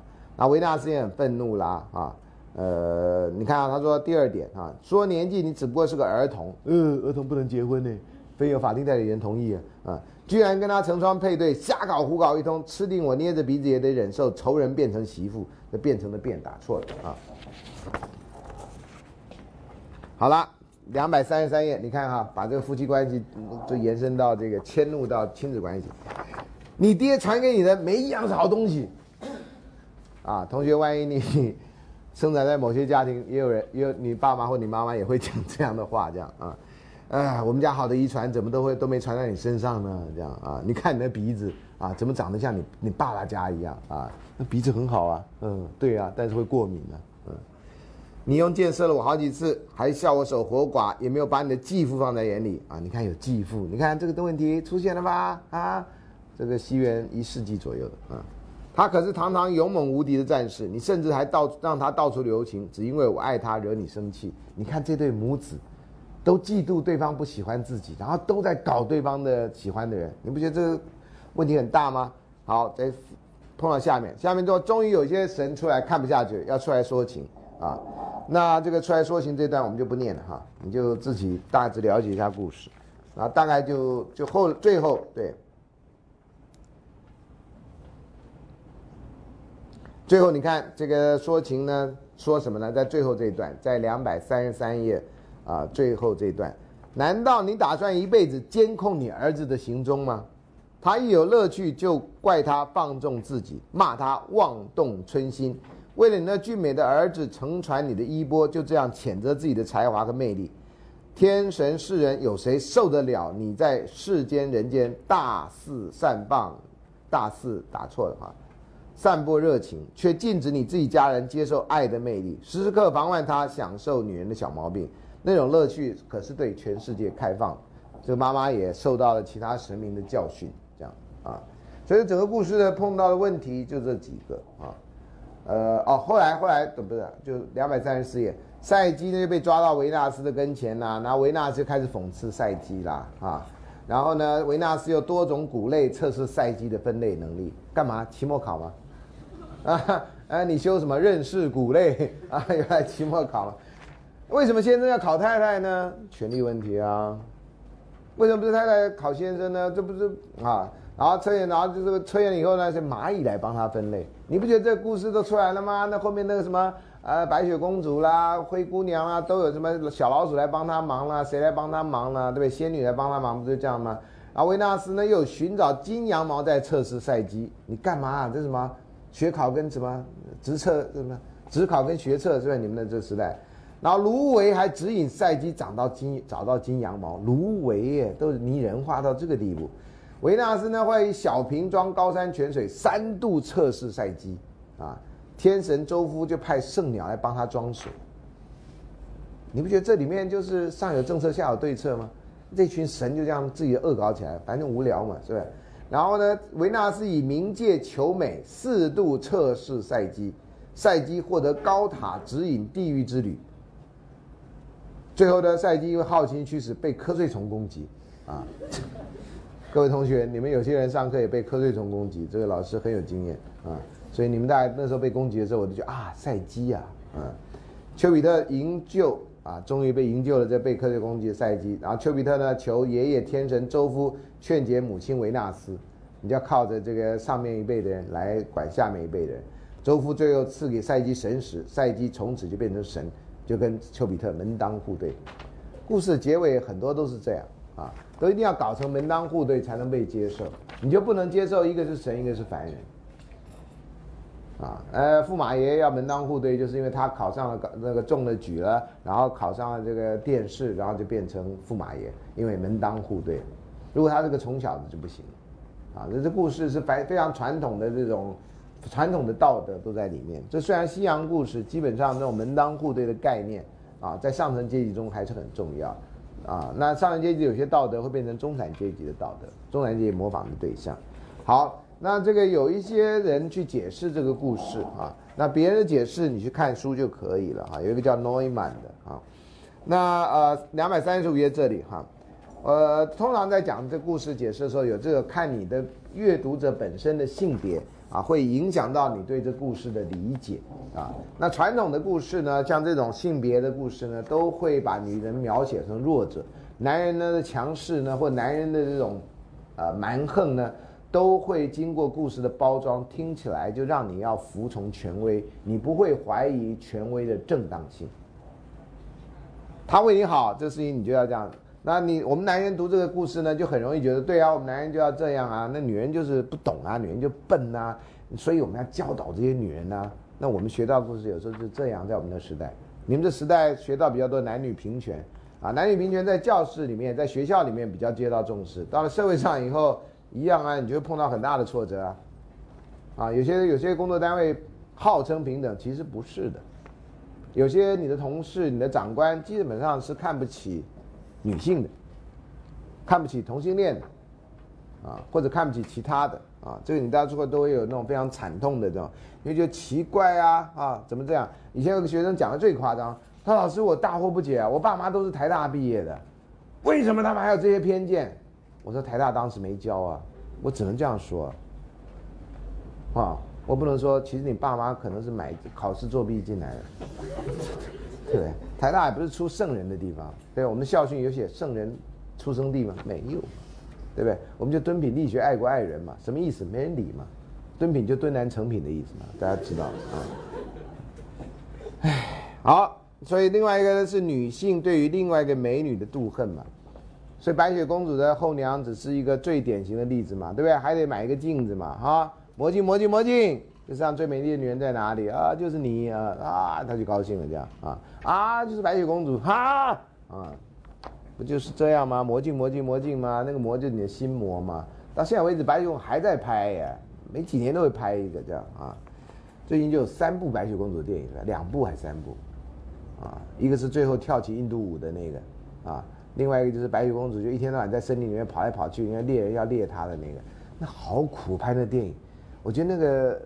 那女的好惨啊！前面的电影也在森林里面拍，然后后来白雪公主还在森林里面拍，她走不出森林，她小红帽嘛，她好惨，难怪她会去跟人家乱搞这样啊！实在那电影拍来拍去都在森林里啊，就大家受不了了啊！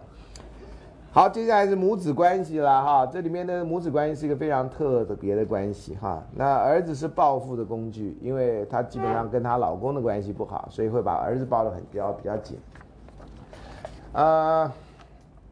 现在的家庭里面哈，呃，有些单亲家庭，单亲家庭以母子单亲的情况比较多。那母子单亲家庭情况，当然原因有很多种啊，不不一定是只有一个类型这样哈。那有的时候呢，到底儿子跟母亲的关系是一种报复型关系还是什么，就有很多不同的故事跟可能性这样啊。呃，这是这是另外一个大的问题啊。还有呢，儿子隐瞒母亲自己的亲密关系。既然两人相依为命，理论上两个人应该无所不谈，然后才能够共同度过很多难关。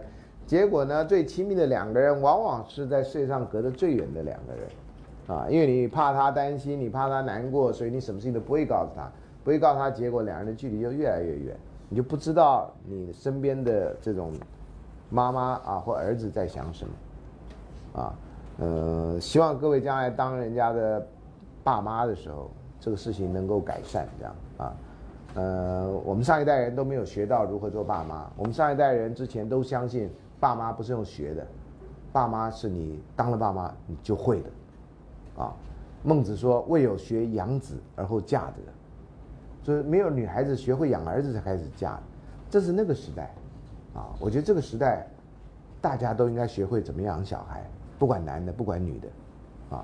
呃，我以前在有提倡说，在婚前教育班，现在有婚前教育班啊，在台北市政府教育局有办，不是社会局，是教育局。那婚前教育班呢，就办了很多课程啊，给那个如果各位将来毕毕业了，想对于呃婚呃交朋友、结婚有兴趣，你可以报这婚前教育班，你会有机会再见到我啊。我每年固定去演讲，每年固定两次啊。我很喜欢这种目标非常清楚的，因为他们要结婚，的目标很清楚，不像你们大学生那样目标搞不清楚。啊，你们再来上我课干什么？是来看热闹的吗？啊，像太阳马戏团啊什么之类，谁知道啊？那婚前教育班呢？我都觉得他们应该有一门课是教儿童教养的问题，两个人将来讲结婚对儿童教养有没有一个有没有一个共同的看法？如果没有的话，你可能在你身边都看到你的亲戚啊或你家人，当两个人教养不一致的时候，又碰上了隔代教养，好，那个阿嬷或阿公来教来的帮忙带那个小孩的时候，那种教养不一致，那会让小孩造成很大的困扰，大人的困扰就更不用讲，啊。有的年轻爸妈觉得，哎呀，那个阿公阿妈带的好不卫生哦，那个什么东西都不重视，那难怪小孩一天到晚拉肚子啊，干嘛？然后阿公阿妈可能说，哈，你照顾那干嘛？这样才会有抗体呀！啊，小朋友就那样怎么样？啊，我给他吃完再再给他吃，这样那那再给他吃。这我们小时候是这样，你儿子你你的老公就要长大的这样哈。有的有的那个就讲，老公这样长大，所以那太太就会说，难怪会长会有这种老公啊，那么差这样，嗯。那对不对？就是这样长大的啊！这当然不是面对面讲，都是背后大家那边干掉的这样。我只是把这版本连起来这样，我都听过啊，我都听过啊啊！所以这个呃呃亲子关系哈，特别是特别是一个问题。那通常父子关系在所有的故事里面都讲的非常的少，是因为父子关系不知道该怎么办，连孔子都不知道怎么办。好，我们男人特别是大部分的文化里面，男人是不表达感情的。男人不表达感情的，就像那个今天念的故事这样，哎，你们要对我的女人怎么样，就变成讲话是这样。这是黑道大哥跟小弟讲话，怎么是父子讲话呢？可是父子要讲话只能这样讲，要不然就威胁他，你敢对我女人怎么样？没有一个榜样啊，你知道吗？啊，所以各位，这个是你们这一代人很大的一个课题啊，因为你已经深陷在其中了啊。那婆媳关系大作战了哈，那这个里面早就出现，这不是这不是。东方人的问题，啊，日本剧也在演婆媳大作战，每每几年就会有一出这样的戏。那台湾更不用讲，乡土剧本身每天就是在那边大作战，啊，嗯，那那个其他的外国也是这样啊，不是不是，通常男生不用担心你跟岳母的关系，女生绝对要担心你跟婆婆的关系。所以有些女生现在在在那个以前的有求婚节目的时候，现在大陆有台湾没有啊？就说我不要跟你爸妈住哈，或者说我不要跟双方的父母任何一方住。有些女孩子会表达公平啊啊呃，我跟我看上对方十号的先生或者怎么样，那我先跟你说明，我不愿意跟对方的爸妈住。或者有时候男方会问，呃，请问你在意跟对方的爸妈住吗？这样啊，说我在意啊，我当然在意，才不要跟他们一起住这样。然后说哦，谢谢你啊，这样哈就觉得那是一个坏女人这样，啊，哎，我就觉得，任何父母亲都应该主动说，我不想跟你们住，省得小孩很困扰，啊，小孩会觉得，哎呀，爸妈养我长大，我不照顾他们，谁照顾他们？你照顾他们，有时候不一定要住在一个大门呐，啊，如果能住对面，有个私人空间也是吧。Privacy 这件事情是很重要的，在现代人生，啊，你不能每天大家都很紧张的看电视，都要这样绷着精神看电视，就是要这样看，懂吗？要做的很没样子，然后呢，吃零食也吃的很没样子，你知道吗？那才叫看电视，你知道吗？看电视要这样看，你当兵啊你？那如果有有外人在，你就一定这样看电视啦，你就没办法那个啦，那腿不敢叉开，也都不敢坐得很舒服啊。尤其女孩子，你还穿热裤吗？你你你公公看了不是就心脏病发作吗？你还穿细肩带，你懂吗？说这个是那一样啊。那如果男生啊穿的很随便，还光着膀子，然后你岳父岳母看了，你岳父看了 OK 了，你岳母看怎么办？尴尬嘛，懂吗？这是一个有时候只是纯粹生活习惯的问题，啊，这真的是这个时代越来越不容易。所以呢，有婆婆厌恶媳妇啦，跟婆婆测试媳妇啦，为什么都是单向的？为什么不媳妇测试婆婆，看这婆婆好不好相处，决定要不要嫁入这家人？啊，我觉得这是很不公平的一个。那平平都是女人啊，女人何苦为难女人？这也有一首歌是这样唱的，啊。那你唱了半天还是一样，女人何苦为难女人？在那个一般所见到的三角关系里面，就是呃大老婆跟小跟小三的关系，大老婆跟小三同为女人，为什么不联合起来把那个男的给说服了或干掉？看你怎么讲，这不是把他杀掉的意思了哈，就你不能好好那个女人何苦为难女人？那唐就是女人来为难女人了，所以在这个要不要废除这个叫什么通奸的这个通奸除罪化的问题。有些人就觉得啊，通奸除罪化以后，大老婆再也没有任何筹码了啊，大老婆就要任人宰割了，这样哈。呃，那有些人就提出反对的意见，就是真心相爱比较重要。他真的不喜欢你，也许该认清现实啊，这不是大老婆的所谓的呢，因为大老婆最后要处罚的就是那小老小三呢。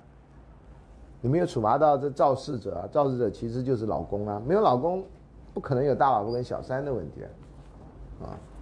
好了，另外看动物丈夫的原型，啊，美女与野兽，啊。这里面可能蕴含着那种不太好讲的东西，譬如说这些男人呢性的是能力都很强，可以让女人满足这个部分，而不是他那很多部分变成他脾气很不好，因为动物性，啊，他不是一个 full grown person，不是一个完整的人，还不够文明化到某个地步。一方面也可能有这样的意思，啊，男人基本上是属于野兽型的这样，啊，那女人是比较进化的，比较这个温驯，啊，可以驯服野兽。尤其像美女与野兽这种故事，到现在为止还是这样。男人长得再丑也没关系的啦，啊，女孩子一定要非常漂亮的啦，然后非常温柔的，讲话轻声细气的啦，啊，所以这个就是传统的这种对于女生的这种这种形象的一个塑造。所以各位女同学、男同学在成长过程里面，大家多多少少，你要是男生喜欢女性的榜样，女性喜欢当男生的样子，这对很多来讲是性别认同导错的问题。啊，当然不是这样。好了，还有女性的怀疑跟男性的信赖的问题，这是男性中心的解决的问题。就女人干嘛一天到晚怀疑东怀疑西呢？我们男人绝对不会到三楼的，因为到二楼就满足我们了啊。那女人呢，上了六楼到最后什么都没有，对不对？刚刚的故事我现在记得很清楚。然后呢，女性会听了谗言，然后破坏彼此的协定。什么人都会听谗言呢？那个莎士比亚最有名的故事之一叫《奥赛罗》，对不对？奥赛罗不就是因为一条手帕吗？他就怀疑他老婆了吗？然后那故事就垮了吗？奥赛罗，你去查一下 Wikipedia，奥赛罗什么故事？就是一个怀疑老婆不贞的故事，然后被人家设计，被人家利用，就这么简单一个故事。啊，随着女性听谗言，男人也会听谗言，然后这个女性听谗言变成一个文化上的一个 stigma，啊，因为夏娃听了蛇的话，那圣经又是一个不能怀疑的事，所以呢。女人就在男人的教育里面，女人的耳根子很软呐，女人没受什么教育啊，女人很好骗呐，所以你要小心女人呢。可这故事也可以说，女人很好骗，所以你要骗女人呢。啊，所以这个常常有一些很奇怪的，我觉得在我来看很奇怪的一些教训。那男性相信女性，结果被背叛，这是故事的典型之一。男人好像从来都不是那种骗女人的人，啊，在这故事里面，男人都是相信女人然后被骗。这是一偏之见呢，会骗人的人没有性别的问题啊。然后呢，彼此信赖的诡谲心态跟结果，男性的信赖观就相信我就不要问我为什么，女性信赖观相信我就告诉我为什么。你光看这两个信赖观，你就知道这差别很大嘛。那男人通常不太会表达自己的想法，当然这种说法哈，当然有强调这种男男女差异的这个哈。那我们在这个脉络下是这样子讲啊，大部分男人都不太去思考自己做事情的人。你跟问他讲不出来的，有时候你问我我也讲不出来的，哎，没想过我就知道是这样，啊，所以呢，常常这个会有一个性别上的一个冲突，啊，那这个信赖有时候在最关键的地方真的是很重要，电影都会有演啊，Trust me，I know what I'm doing，这样，啊，你就要相信他，啊，那刚刚念的故事里面啊，虽然很扯，但是有些故事就是你不相信他，你不相信他，最后你发现他真的是爱你的，然后你就对自己的不信赖产生那种。很惭愧的那种心理压力啊，啊，要真心相信一个人，非常不容易的啦，啊，各位在小学的时候会相信人，中学的时候慢慢不相信人，小学的时候相信老师，中学的时候相信同学，到了大学谁也不相信，到了社会就更没有相信的人，三五十岁以后你相信你的师傅，啊，你开始人生失去方向，然后有个师傅出现要拯救你，不管是什么教的，你都相信。我身边有些人就是这样，啊，好，那接下来男性权威跟女性服从的问题，啊，那男性权威呢都会禁止沟通啦，啊你就相信我啊，你干嘛问我为什么呢？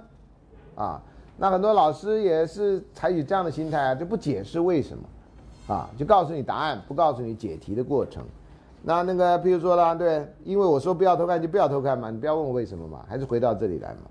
那女性不服从呢，你就会失去爱情啊，那背负罪名啊，都是你的错啊。实际上你不相信我，啊，那在过去几届学生还会跟我谈自己感情问题的时候，这种这种归因的方法还常见呢。女同学跟我说，我男朋友都觉得我不相信他。我那他做了什么让你不相信？他就不跟我讲为什么啊？啊，那他我说那你逼他，那他说没有为什么啊？这不就停了吗？啊，好，另外呢，情侣间的秘密啊，跟他的处理，情侣间照道理哈，两个人要那么好，就是应该无话不谈嘛。我们在日常生活中跟别人当然有秘密，老师跟学生有秘密，不跟我讲那么多，我也不要跟你讲那么多嘛。对不对？那同学交作业，老师我我对不起哦，上礼拜我可不可以这礼拜交作业？几个同学，我每次问你为什么，然后现在同学大家都知道了，每个人都说老师因为我忘了。我说哦，那就结束啦。你当然也可以蒙我啊，老师我上礼拜没来。哦，那不是跟忘了差什么？没太多嘛，不是吗？啊，那我就让你过了。有老师可能不让你过的啊。啊，有的同学说老师我忘了，我就说那下次不要，我就这样讲而已。可是老师骂你，可能骂你啊，你忘了你就该负责。我跟你说。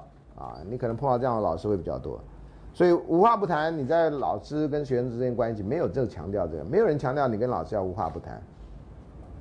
可是如果你的爱人你还不跟他无话不谈，那你跟他谈恋爱干什么？哦，另外呢，共同的心理空间跟各自的秘密的心理空间的问题啊，每个人大概都都要有一点秘密。那那个秘密的最后防线在哪里？谁是可以知道这个秘密的人？有些人是好朋友可以知道秘密，有些人是夫妻可以知道秘密，啊，到现在为止呢还没有定论啊。